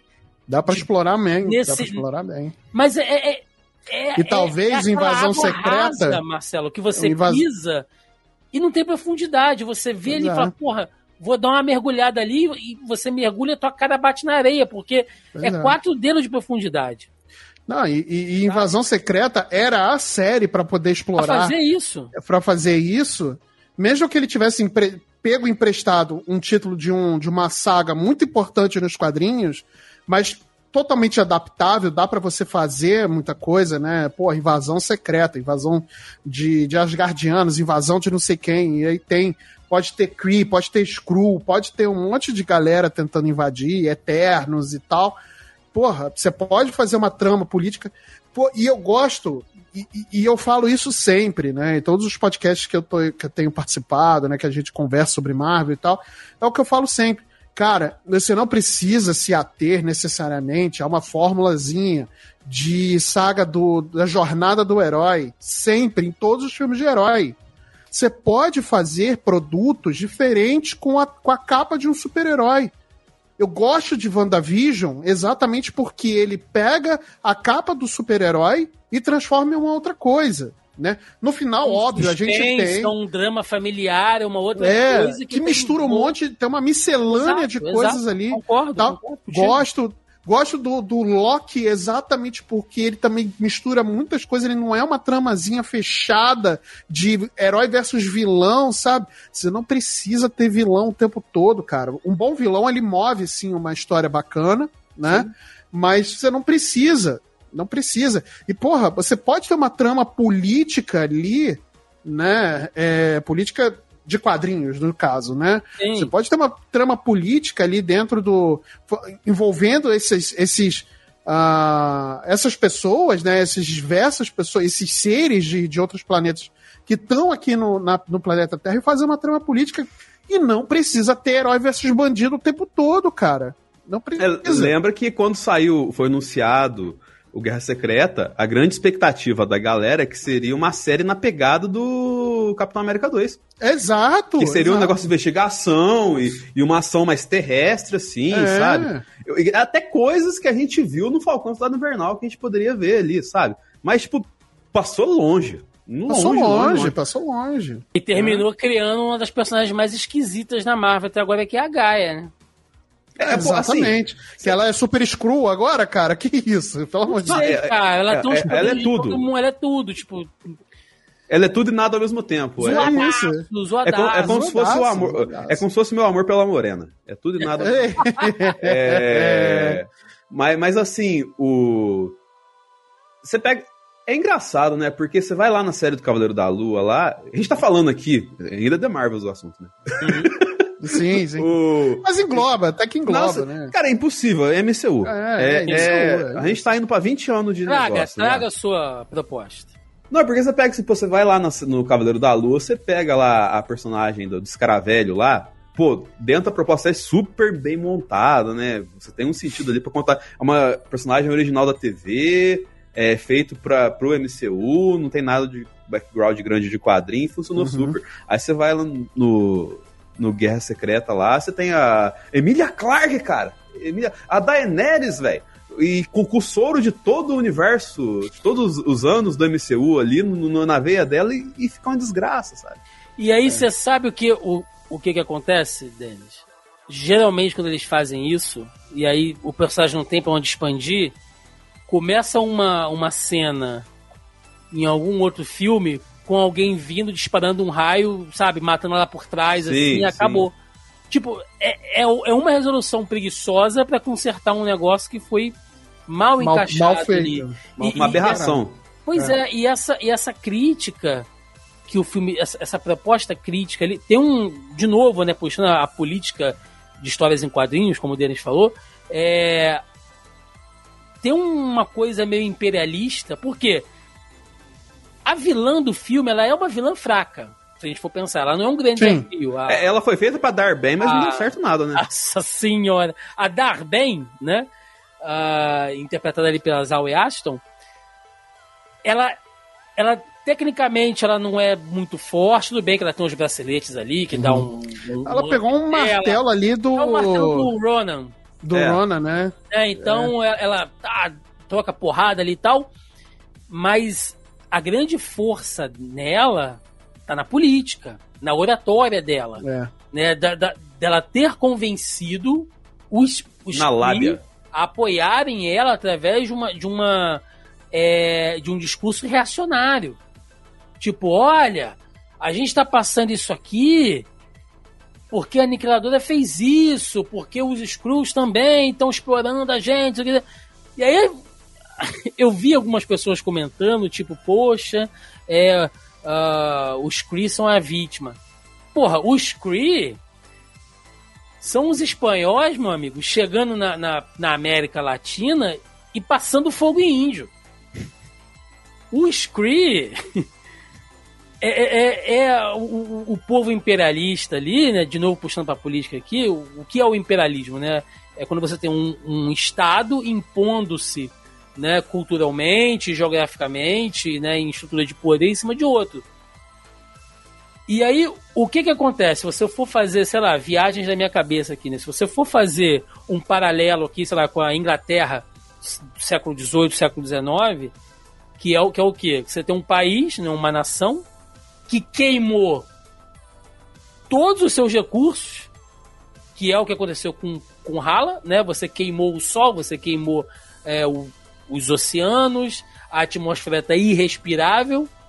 Então você tem ali uma, uma Inglaterra, um, algum país que passou pela Revolução Industrial, queimou tudo que tinha que queimar, E agora ele tá sugando, literalmente, não tem uma metáfora melhor, né? Que abre uma fenda no espaço e tá sugando a água, sugando a atmosfera de outros lugares que ela dominou.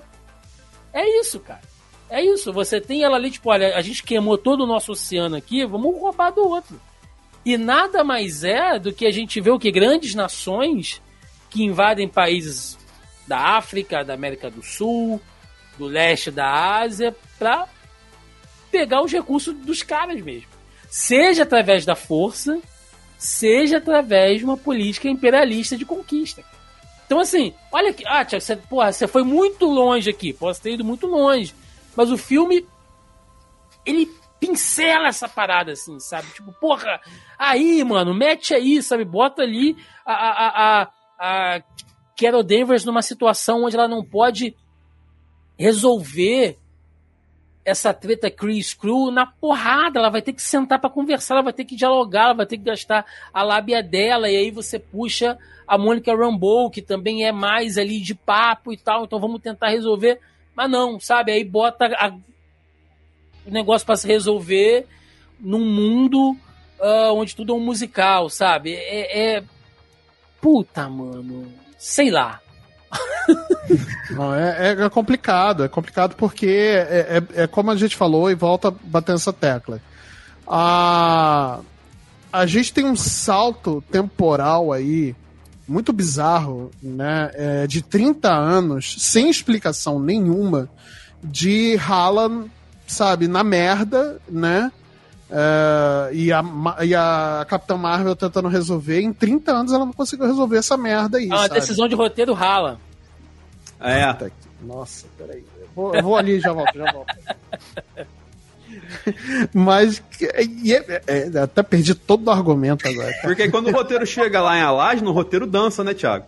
Puta, Eita, cara, olha. Puta merda, caralho, eu vou, eu vou embora. Vou... Mano, assim, é, é, ah, meu, você, é, de novo, né? Tem sempre aquela, aquela galera que fala assim, pô, é, é, vocês estão levando o filme muito a sério. Cara, a questão não, não é questão de levar em sério. sério. A questão é que o filme ele vai por um caminho, ele faz assim, ó. Você, uma hora você quer que ele se leve a sério, sabe? Com, sei lá, com, Sim. com crianças cruas sendo dizimada ali, sendo sugada por um buraco negro, roubando a atmosfera dos caras. Na outra, elas estão, porra, dançando no, no mundo de musical. Na outra cena, tá discutindo abandono parental da Carol Davis em cima da Rambeau. Meu irmão, decide, velho. Você, o filme é sobre o quê? Pois é. sabe? Vocês podem Cê... até falar assim, ah, velho, você é um, é um público muito limitado. Sabe, você é um espectador limitado que quer que o filme siga um único caminho. Porra, posso ser, cara. Talvez eu seja, mas assim como eu, tem uma galera aí. Pô, aí você traz o Príncipe Ian, tá ligado? Porque, para, inclusive, até o. Eu até mandei o link pro Thiago de um site meio duvidoso, mas parece que esse personagem existe nos quadrinhos.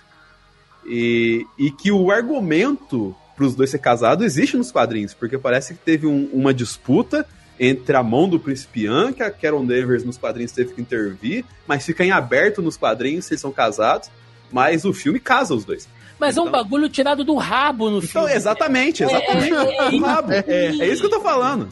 Porra, sabe? É. Com tanta coisa, cara, que poderia ter sido feita ali, enfim. É que não precisava colocar, entendeu? É isso, tipo, pra que você colocar não, o, não, não. O, o brother lá, tá ligado? Tá certo, pô, galã, K-pop, dança e é bonitão e tudo mais. Sobre efeitos especiais, vamos falar um pouquinho aqui desse energia ação então. A gente sabe que a, que a Marvel tem sofrido bastante com a questão dos efeitos. É...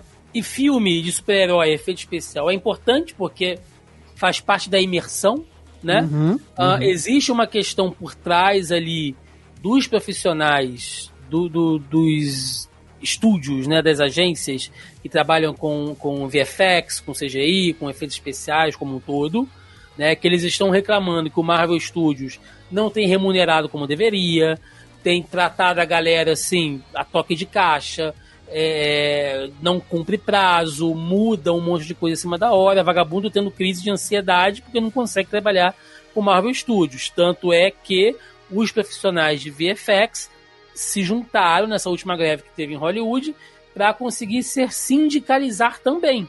Sim. Porque o mercado hollywoodiano, não estou dizendo também que a culpa é só do Marvel Studios, mas o mercado hollywoodiano como um todo está é, usando cada vez mais estúdios e profissionais de VFX. Uhum. Então, é, é, é, Precarizando o trabalho. precarizando e, e remunerando menos, né?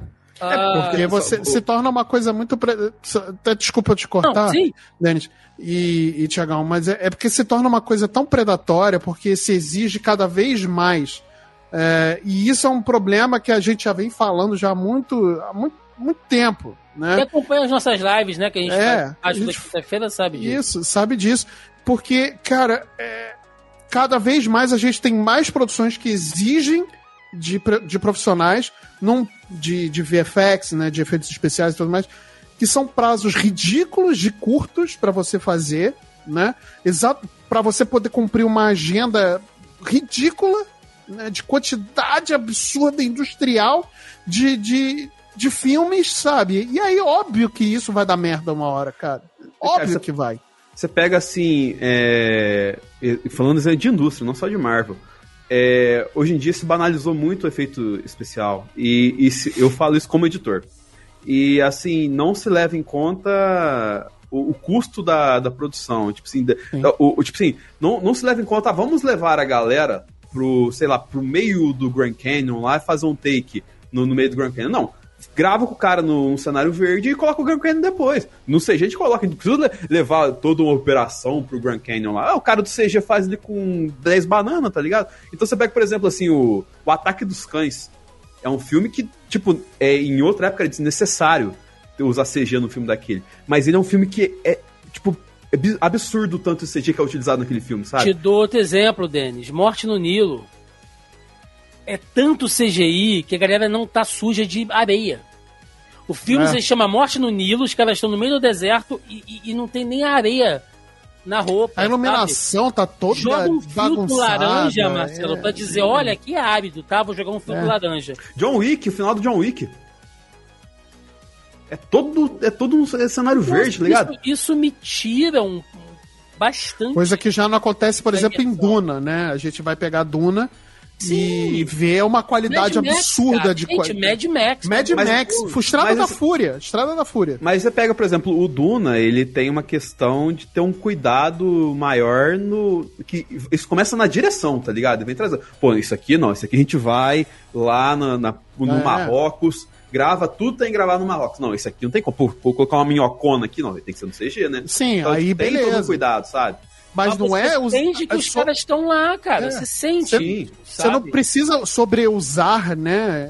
É, não sei nem se existe essa palavra, mas você não precisa sobreusar É. é, CG pra tudo. Cara, vai até o cenário lá, grava no Marrocos e não sei o que. Cara, suja os atores de areia, dá essa, essa, ah, esse mergulho de imersão, né? Eu tô sendo redundante mesmo. Aham. Dá esse mergulho de imersão no, no filme, cara, e na, na realidade que você quer criar. Porque No o CG, fim- ele ajuda, mas ele não resolve tudo, Não. cara. No, no, no fim, parece aquelas novelas bíblicas lá da Record. Que. as- Mutantes, caminho do coração, é do- isso aí. Não, dois mil anos atrás, a, a mulherada atravessando o deserto com Moisés, de cabelo feito, unha é feita, isso, é isso. dente clareado, tá ligado? É, é- é- Como assim, mano? É, é bizarro, Sabe? bizarro. Como é que. Como assim? Não, não, não- não, faz sentido, sabe? Acho que Sim. isso tira muito da, da imersão. E é bem Mas- como o Denis falou, você banaliza É. o uso desses profissionais, sabe? Mas eu vou dizer que nesse filme os efeitos não me incomodaram tanto, não, cara. Eu achei que a Marvel, a Marvel deu uma melhorada aqui, tá? A gente tem que Isso, na verdade, tem também. acontecido é, desde o. Desde, acho que a última obra que o CG foi trágico foi Cavaleiro da Lua, sabe? Não, a gente Cavaleiro- teve Thor. É, teve Thor. Ah, eu não achei Thor tão ruim, não, vai. É que assim, Thor tem, umas coisas ruins ali. tem, tem umas paradas Não, tem, bizarras. tem, assim, tem, sabe? tem, tem. Não, ok, beleza, não, te, não discordo, não. Mas eu não achei dos piores também, não, tá? Eu já vi É coisa causa- pior. Cara, é que assim, no The Marvels aconteceu menos, mas no Thor, isso que o Thiago citou, a gente pode analisar. Você pegar os trailers do Love and Thunder e analisar a- a- aquela. Sabe aque- aquele, aqueles trailers que sai tudo na semana, Thiago? Você, Uhum. tipo, você quer- chega na semana do filme, eles liberam o filme inteiro em trailer, você tá ligado? Eu fico como um doente mental fazendo reaction aqui. É, isso. Então, quando você, você, você analisa os trailers da época do Thor, você vê que, tipo, pô, uma hora o Thor tá lá naquela sala do, do, do final lá do. Pra, pra lutar com, com o Gore no final, assim. No primeiro trailer a sala tá, tá de dia, no outro tá de noite, no outro tá a escultura tá quebrada, no outro a escultura tá dourada. Então, tipo assim, é, tem. A cabeça daquele menino flutuando, cara. Aquelas crianças no final, é porra. Então, assim, tem- você tem muita questão. Até aquela época você tinha muita questão do, deles é, banalizar essa questão do CG e fazer. Ah, não, por esse trailer a gente vai fazer desse jeito aqui. E, e tipo, a gente ficava pensando, pô, eles estão fazendo pra confundir a gente. Não, eles de fato não sabem o que eles estão fazendo. E aí quem paga é a galera que tá protestou agora, que fez sindicato pra. Porque, mano, é sem condições. Não tem condição, velho. Eu, eu falo isso porque, mano, eu fui fazer. Isso por, o meu trampo hoje, principal edição. É, eu fui fazer uma animação de dois minutos pra pra um cliente por fora no freelance aqui, eu fiquei uma semana só com. E a animação de shape, tá ligado? É, é aquele. É você pegar, sei lá, o vetorizado do Photoshop e animar aquele negócio lá. É Nossa, um um trampo trabalho do caralho. desgraçado, Puta que sabe? pra deixar os caras fortes, que você falou. Não, não, não, não. Isso aí na, isso aí na academia que eu tô. tá editando o shape. É, eu estou editando o meu shape. Ai, como é que É, efeito prático, como o Zack Snyder gosta. prático isso. É. Efeito do suco. Mas é. É Scorsese estaria satisfeito. Sim, sim, sim. Um abraço, Cariane. É, mas. Mas o que que acontece, gente? Ah, pra gente ir pro encerramento aqui, né? Aí ficam faltando dois pontos aqui. O filme ele se encerra, né? Com aquela resolução ali que esteticamente eu até gostei, né? Do, do- daquelas fendas, né? Daquela do- dos, Uhum. dos Daquela- portais de salto que eles chamam. Os hexágonos. É, isso desde o É. Guardiões da Galáxia 2 tem. Isso, eu ia Isso. falar. Aquilo ali é uma coisa que, né, veio em continuidade e tal, e aí mostra, tipo, colando ali, a, a Mônica Rambeau colando os hexágonos ali. Eu achei que visualmente ficou legal. E aí a gente tem a questão de que ninguém esperava, do nada, do nadão, você descobre que o filme faz parte da saga do multiverso. Né, que a gente tá falando, a fase 5 do MCU ainda é saga do multiverso, né? Apesar de a gente não saber em que pé vai- vão ficar as coisas agora com as questões legais envolvendo o, o Jonathan Majors, enfim. É. Mas ainda é a saga do multiverso, o vilão principal é o Kang, e a gente tem uma porrada de personagens viajando, sabe, entre as dimensões. A gente viu isso no filme do Homem-Aranha, a gente viu isso no filme do. do, do do Doutor Estranho. Doutor Escarlate. A segunda temporada de Loki deu uma reviravolta, quase que rebutou as regras do multiverso envolvendo o MCU com aquele final magnífico. E agora veio o Jesus da Marvel. Veio o Jesus da. Marvel agora, com a TVA ali, né? O Deadpool. E no final desse filme você descobre que ela abriu uma fenda no multiverso. Ela abriu uma venda pra Fox.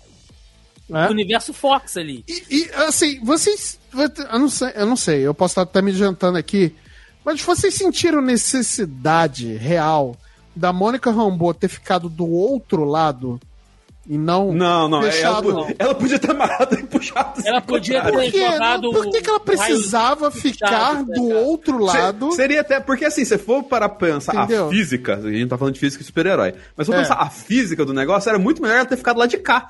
Porque tá- É. ela, tava, ela tava contra o fluxo do negócio, porque o negócio tava vindo assim, e tava tudo É. aberto pra dentro. E ela foi pra dentro, puxar. o- Ela foi pra dentro É. empurrar, sendo que você vê que o negócio nitidamente parecia corda. Então, Pensa, ela gente, de cá e puxar. Gente, pensa numa latinha de leite condensado.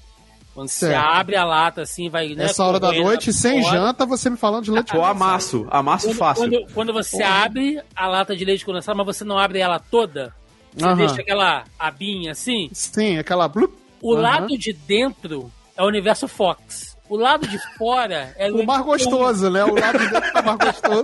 É o universo Fox, tá A sabendo aí, Mônica aí. Rambeau, ela, ela entrou dentro da lata de leite Certo. moça e puxou a lata por dentro. Ela poderia Costurou ter por dentro. ficado- ela poderia ter sentido, ficado por sabe? fora e só acertado a tampa da lata. Onde o mundo é mais amargo. Mas sabe o que, que rolou, Thiago? Sabe o que, que rolou? Que metáfora maravilhosa eu fiz agora. É, É, é, parabéns, ela, parabéns. ela entrou na fenda e a hora que ela olhou pra cima, ela viu o Wolverine. Aí Ela viu o Jean Grey, tá ligado? Da Frank Jansen. Ela, ela, ela viu essa galera, ela viu o Mercúrio, sabe? Ela falou, eu vou ficar aqui. Eu, ela viu o Quarteto Fantástico ali com a. Com a... Jessica Alba. Jessica é. Alba, meu. Exatamente. Eu falei, eu vou ficar, eu vou ficar. Vou fazer de conta aqui. Foi, foi isso que aconteceu. Mas é, é. e aí é, é totalmente ligado o que me assim. Beleza. Thiago, precisava ter ligado com a saga do multiverso? Tecnicamente não, porque a gente já chegou à conclusão de que ela não precisava ter ficado do outro lado. Mas essa série ela mostra uma outra coisa. Que esse filme. é esse filme que as regras do multiverso é uma coisa que a gente sempre comenta lá naquele grupo lá, Denis. Que eu já comentei muito lá, né? E aí tem a eu acho que eu saí que... do grupo, Thiago. É. E aí tem a, tem a galera que fala que eu, de novo, que eu tô sendo chato, mas é que as regras do multiverso. Ah, mas precisa ter regra? Pô, precisa, porque senão. Precisa, precisa. Senão a, as coisas funcionam completamente a caralho. E aí, assim, você é tem de novo resoluções tiradas do rabo. É isso. Cara, sabe gente... qual seria uma resolução muito melhor para que ela tivesse ficado do outro lado?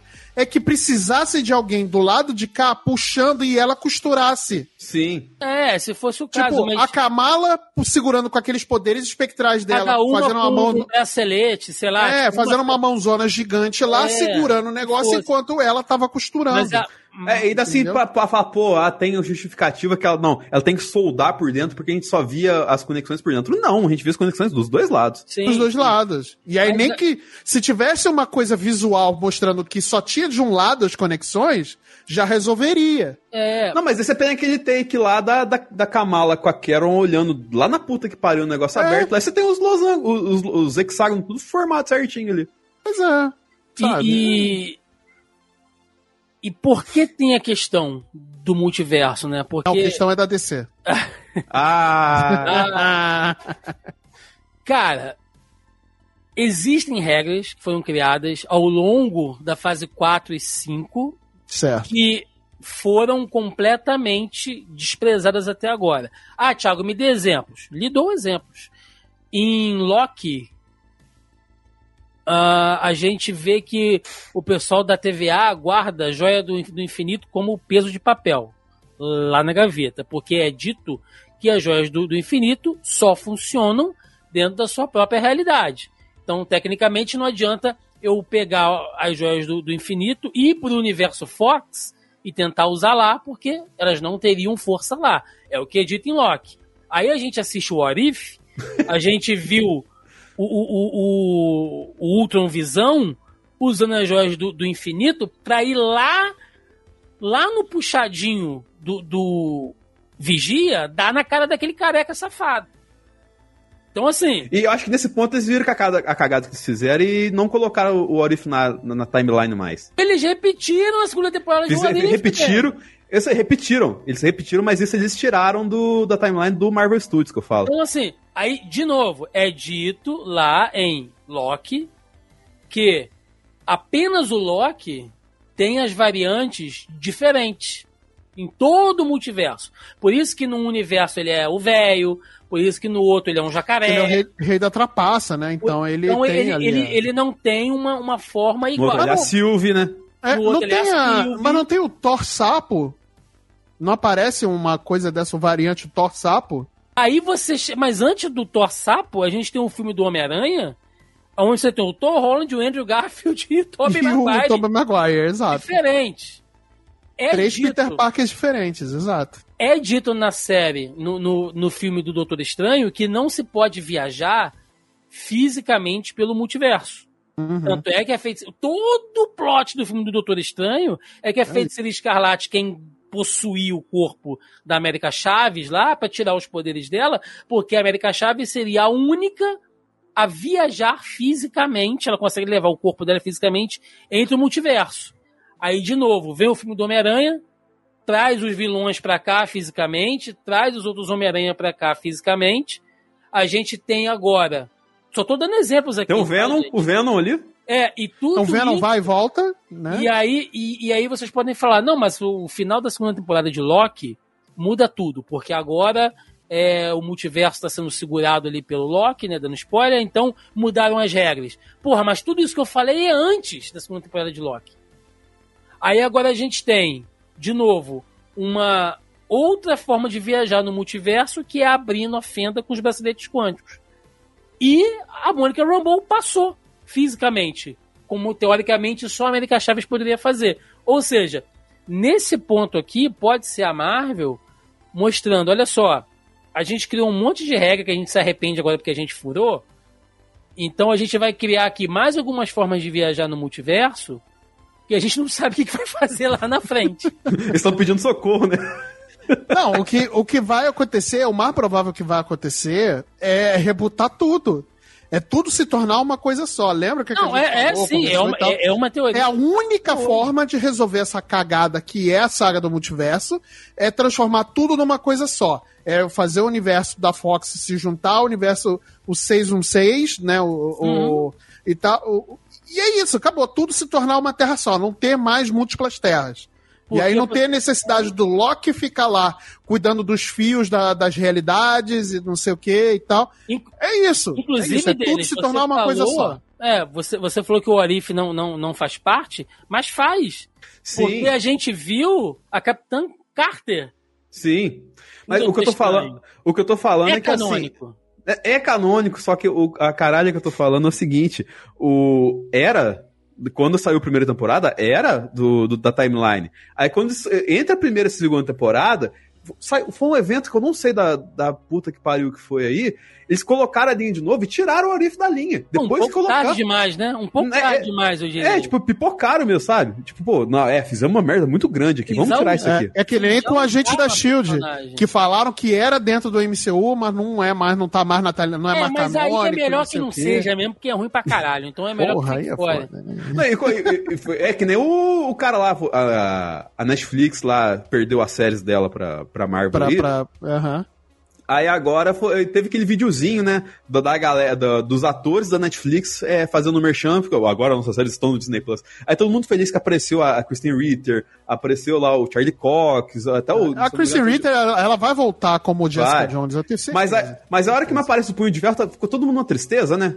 Não, pô, não, deixa esse cara lá, sabe? Esquece essa Quando porra ele foi aí. passar na porta do multiverso, fecharam a porta sem querer, né, cara? É, a opa, aberta. a Mônica Rambeau fechou ali, o É, negócio acabou. é. Aí, Então, Opa, assim, meninos, a gente tá brincando, mas é, é, é- Pra mim é isso, sabe? É a Marvel mostrando que, olha só, gente. Esquece o Kang, tá? Tem outras formas de viajar no multiverso que não depende Sim. só da saga do multiverso. e, e assim, eu vou ser ser bem que- sincero, deram uma, uma certa resolução no Kang aí no final do Loki, tá? É, entendeu?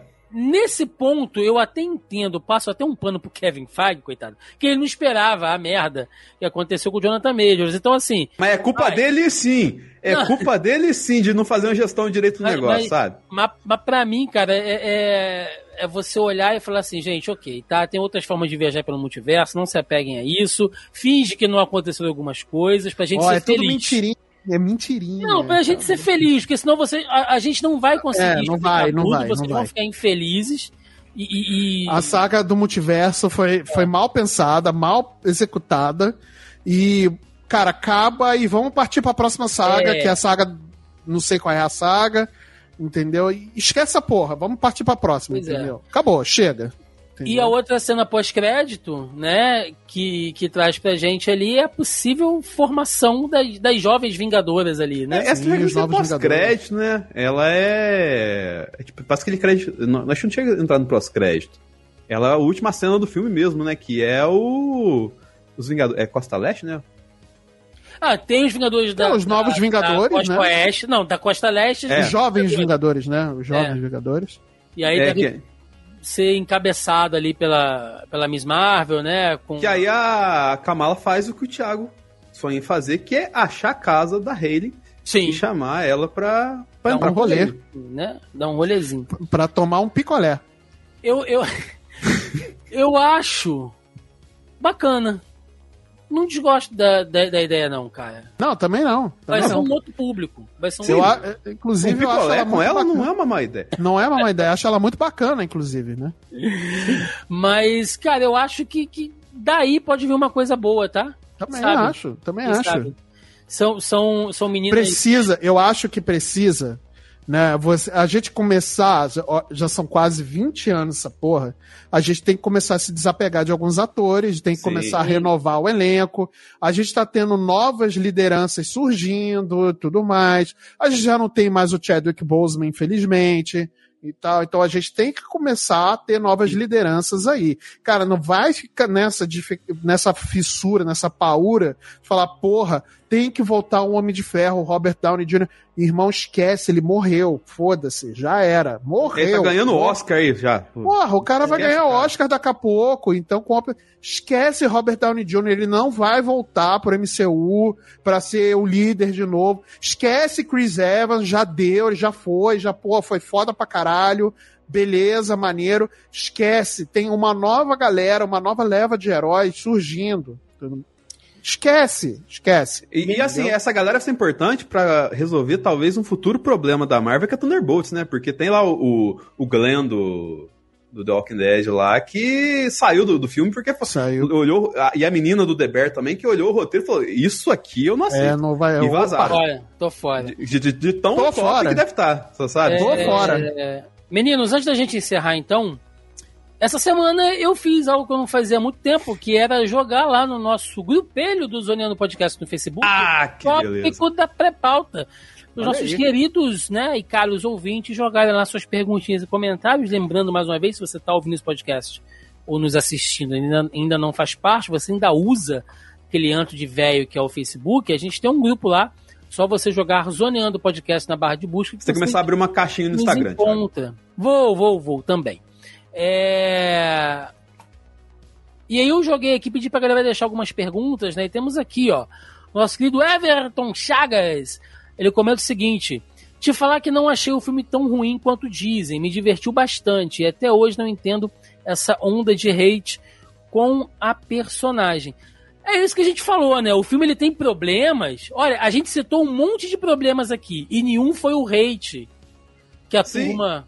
Pô, cara, querendo, o tanto de problema que teve, eu divertia, cara. Eu não achei o filme uma desgraça. Pois sabe? é, é é falando. isso que eu ia complementar agora no É. final. Eu não, não, de uma forma geral, eu acho que o filme tem muitos problemas, tem, como a gente apontou aqui, mas eu me diverti, tá? E eu vi no cinema, hein? Eu vi no cinema, junto com a, com a minha, com a minha esposa, maravilhosa, né? E a gente se divertiu muito vendo o filme no cinema. Óbvio, tem problemas? Tem. A gente apontou um monte deles aqui, a gente poderia passar mais três horas falando sobre isso. Sim. Mas não, não é essa, esse, esse Não, desastre ele- que a galera ele- pinta, sabe? Ele, não é. ele, ele diverte em alguns momentos, mas é o que a gente falou, ele tinha tanto potencial pra ser tanta coisa bacana que a gente fica chateado de ver as falhas que, que aconteceram, né? A gente citou aqui. O Andreas Biller, ele tá dizendo o seguinte: ultimamente só tenho acompanhado o MCU por podcasts, estou conseguindo entendê-lo. O que mostra, né, que se o podcast que ele acompanha for o nosso, ele tá entendendo, e sinal que o nosso trabalho está sendo muito bem feito. A gente está explicando, a gente está melhorando a saga do multiverso pro Kevin Feige, né? Porque tem hora que você vê o Kevin Feige dando entrevista da saga do multiverso, entra aquele aquele meme do veterinário, né? Eu sou um veterinário e eu posso atestar que esse animal está em sofrimento, porque ele não consegue explicar mais o que está acontecendo. Ele só está pedindo socorro. Não, foi que nem eu vi uma notícia hoje desses insiders muito doidos, não sei se é verdade, se é mentira, que o- eles estão desesperados, porque tá de um lado o Tom Holland com o Kevin Feige falando, não, gente, vamos fazer uma história pé no chão do Aranha e a Sony querendo meter multiverso. Não, trazer socorro, não, pelo amor de Deus. Os caralho para Não, a Sony do- perdeu totalmente. Não, perdeu a linha, perdeu a linha, Não, perdeu a linha. Não. Depois de Madame Paramédica, ela não pode fazer mais nada. Pior- E assim, O- eu tô curioso pra caramba pra ver esse filme. Sério. Ô, Você tem Eu filmado no cinema ainda não? Eu baixei Ah, filmado não, no não. cinema. Eu baixei Não, manda o link pra nós, manda o Eu link pra mando, eu mando depois aqui. Eu vou Porque Madame tenha visto filmado no cinema não é pirataria. Eu vi. Ah, é, verdade, verdade. De Eu alguma vi- forma você tá pagando. Eu Você tá pagando a internet. É. Eu vi uma cena vazada, não sei se vocês viram, do, do, do vilão que tem um Não. carro caindo, o carro tá caindo do prédio, o vilão pula na frente do carro, do nada, só pra ser atingido.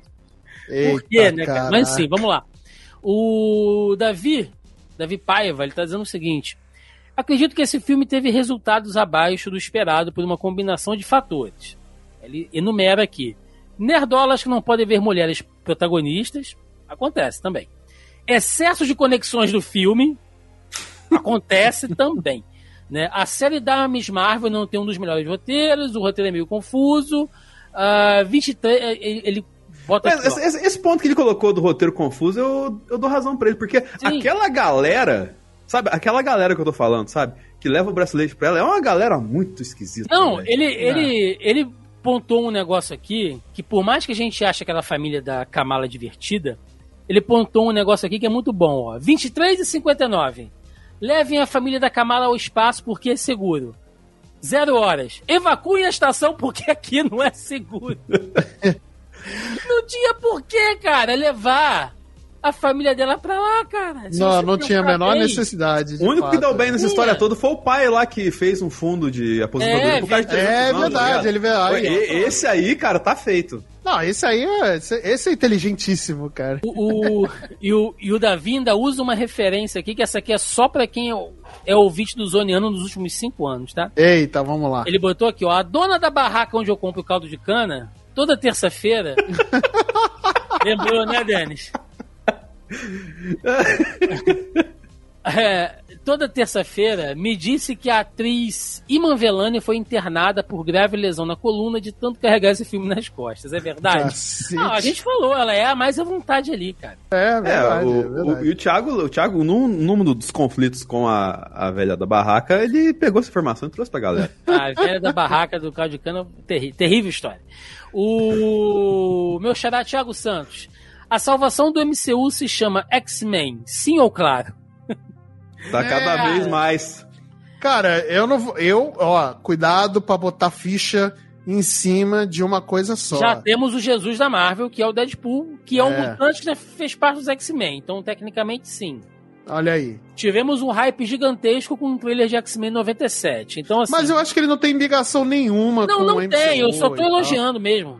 Não.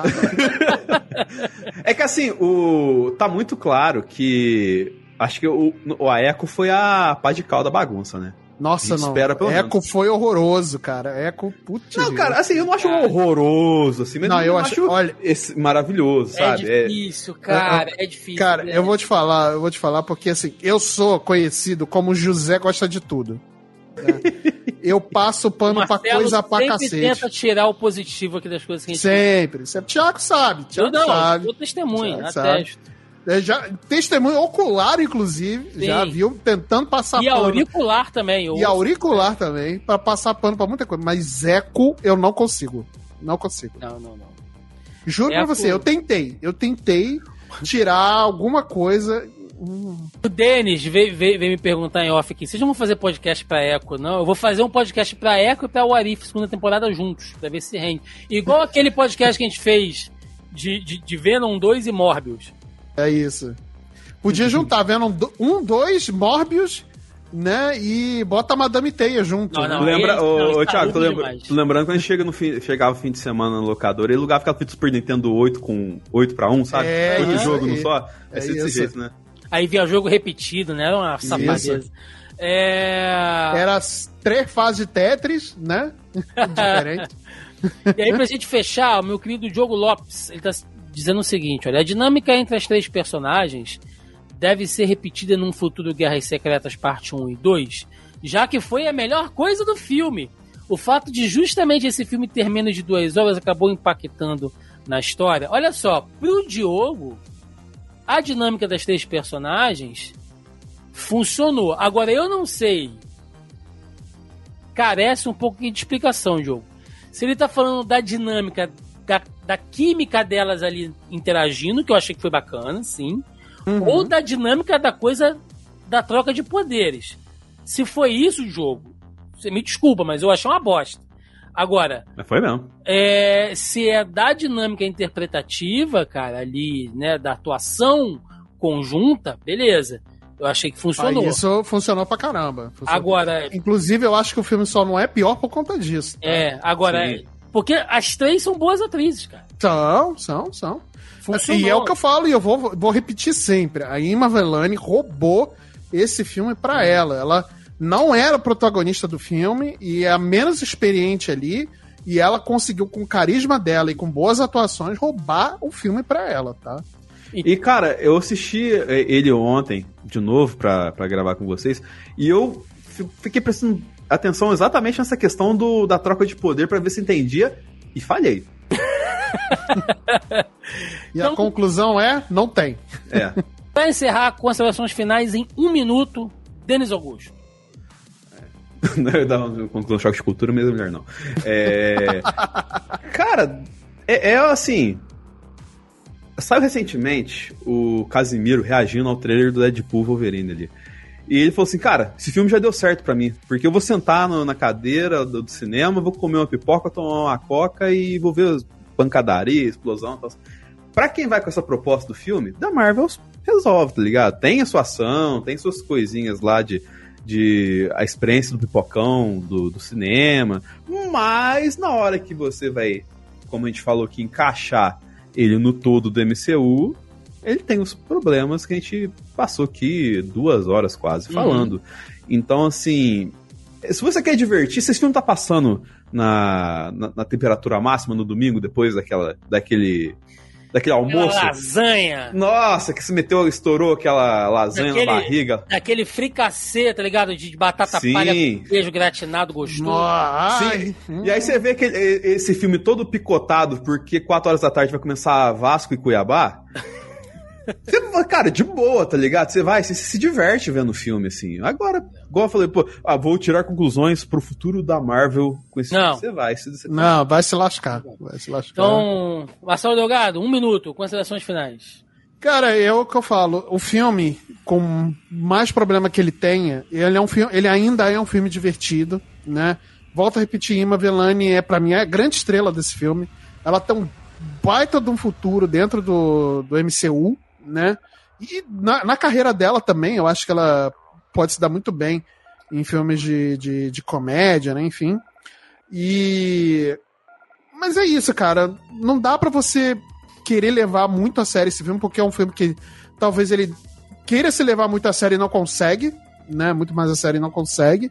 Ele falha em diversos pontos ele tem muitos problemas, mas ainda é um filme divertido, sabe? Para você sentar, bem como o Denis falou, para você sentar, comer uma pipoca, tomar uma coca, né, e se despreocupar e ver só ah, aqueles efeitos, pancadaria, piada e tudo mais. É isso, ele cumpre esse papel. Ponto. Não vá tirar conclusões de, de profundo desse filme que não tem. Pra galera que é adora. profundo é no The Boys, né? Então, ah, meu Deus. Pra galera que adora uma comparação, eu, eu, eu concordo que esse filme ele tá até melhor do que muita coisa que foi feita nessas últimas duas fases do, do, MCU. Ele é melhor que Homem-Formiga 3. Hum, ah, entre, nossa, nossa, entre séries e filmes, ele é melhor que Homem-Formiga 3. Ele é melhor que o. o uh, Cavaleiro da Lua. O Cavaleiro é da Lua. Ele é melhor que Echo. Ele é melhor que a segunda temporada de Warif. Então, sabe, é, é, ele tá ali num nível intermediário que diverte tem problemas, poderia ter sido muito melhor do que ele foi. Uh, eu acho que a, as únicas importâncias dele pro MCU é essa questão do multiverso que foi apresentada e de começar a introduzir ali o projeto dos Jovens Vingadores. Porque tirando uhum. isso, é um filme que ele vai ter muito pouca. É, muito pouco impacto. E talvez essa ida dos Skrulls pra Terra, né? É, vai ter muito pouco impacto no MCU daqui pra frente, sabe? Então, é aguardar aí o que virá. Mas é um filme leve, divertido, e Mavelani é unanimidade aqui que a menina manda bem demais. É isso, queridos. Vamos lá, vamos pro encerramento. Vambora! embora.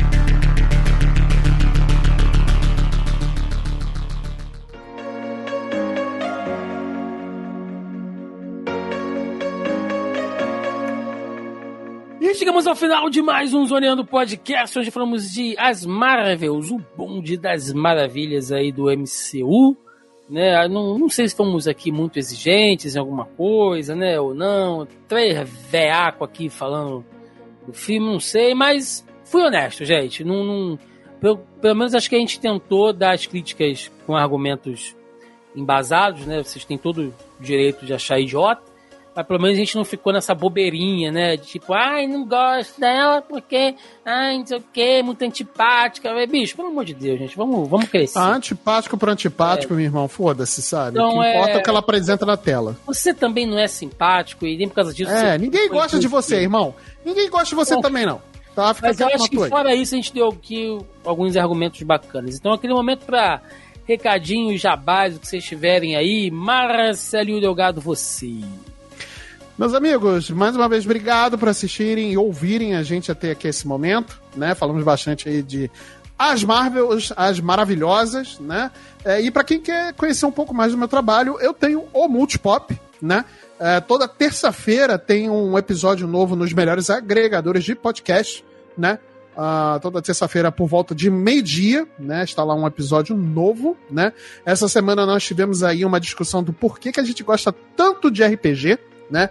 Eu estive aí com dois convidados e foi, foi bem bacana o papo, né? A gente falou bastante sobre RPG, né? Uh, também tenho a Twitch do Multipop, né? Que toda segunda, quarta e sábado vocês podem ver a minha pessoa passando vergonha jogando alguma coisa, né? Porque eu não jogo mais como um adolescente, não sei mais fazer isso. Puta que pariu. Né? E que mais? Toda de 15 em 15 dias, né, às sextas-feiras, lá no YouTube do Multipop, você encontra o Multipop Show, que é o nosso programa ao vivo, né? Nossa live, né? Onde falamos de temas aleatórios e temas mais quentes, né?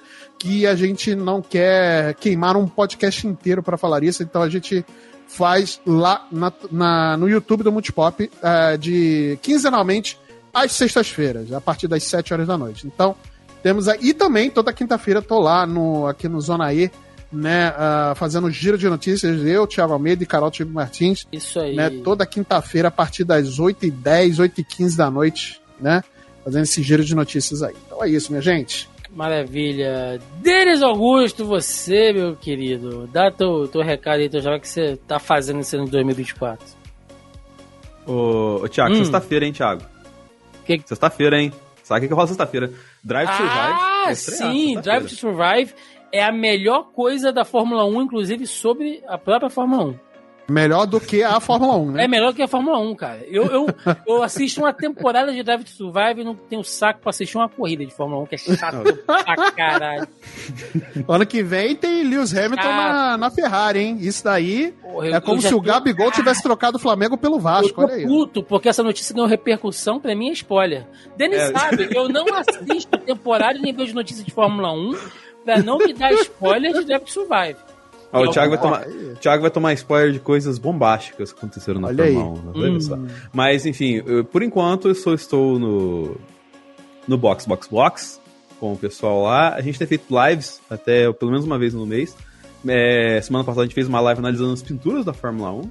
Não sei como é que o Thiago. É, que é um negócio que com certeza o Thiago assistiria três horas, né? A gente falando da pintura da Sauber né? Que é uma coisa que o Thiago com certeza ia se informar, ficou, né? Vou, vou, vou, dar um spoiler aqui, ficou feio, hein?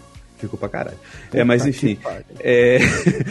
e, cara, a, a, volta do analisador tá cada vez mais perto. Eu sei que eu sempre que eu venho aqui eu falo isso, mas, mas tá. De fato, a, a minha vida está mais equilibrada, então logo, logo eu volto pra depois. Porque eu tô com saudade de falar nerdice. Eu, eu tô escrevendo coisa assim. Eu quero falar de X-Men 97, Thiago. Eu quero, quero trazer a galera pra falar desses negócios. Eu quero trazer os velhos. Os velhos pra falar de X-Men eu, eu não sei você, eu vou começar a maratona no Disney Plus, cara. Eu já comecei. Começou? Aquela voz, já? Nossa, aquela voz maravilhosa do, do Isaac Bardavi falando do Wolverine lá. Ou... Já passei o episódio do meme, dele olhando o quadrinho, quadrinho assim, tá ligado? E que, que é o mesmo, é o mesmo episódio que ele tá, tava lá o Scott mandando ver na Jean Grey lá no fundo lá, ele com aquela cara de pastel. é muito boa aquela série, cara. Me chama, na me, moral, me chama é. que a gente fala, eu vou começar a assistir essa bagaça. Pô, vamos sim.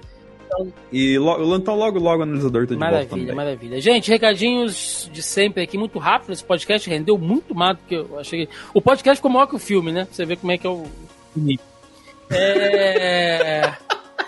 Vamos lá, Quando gente. é bem dirigido, né? Olha aí o que, acontece. Tá aqui a gente também, ó, uniu três cabeças. Aí, ó, tá vendo? Tá vendo? E ninguém trocou de corpo, graças a Deus. É... Jesus amado.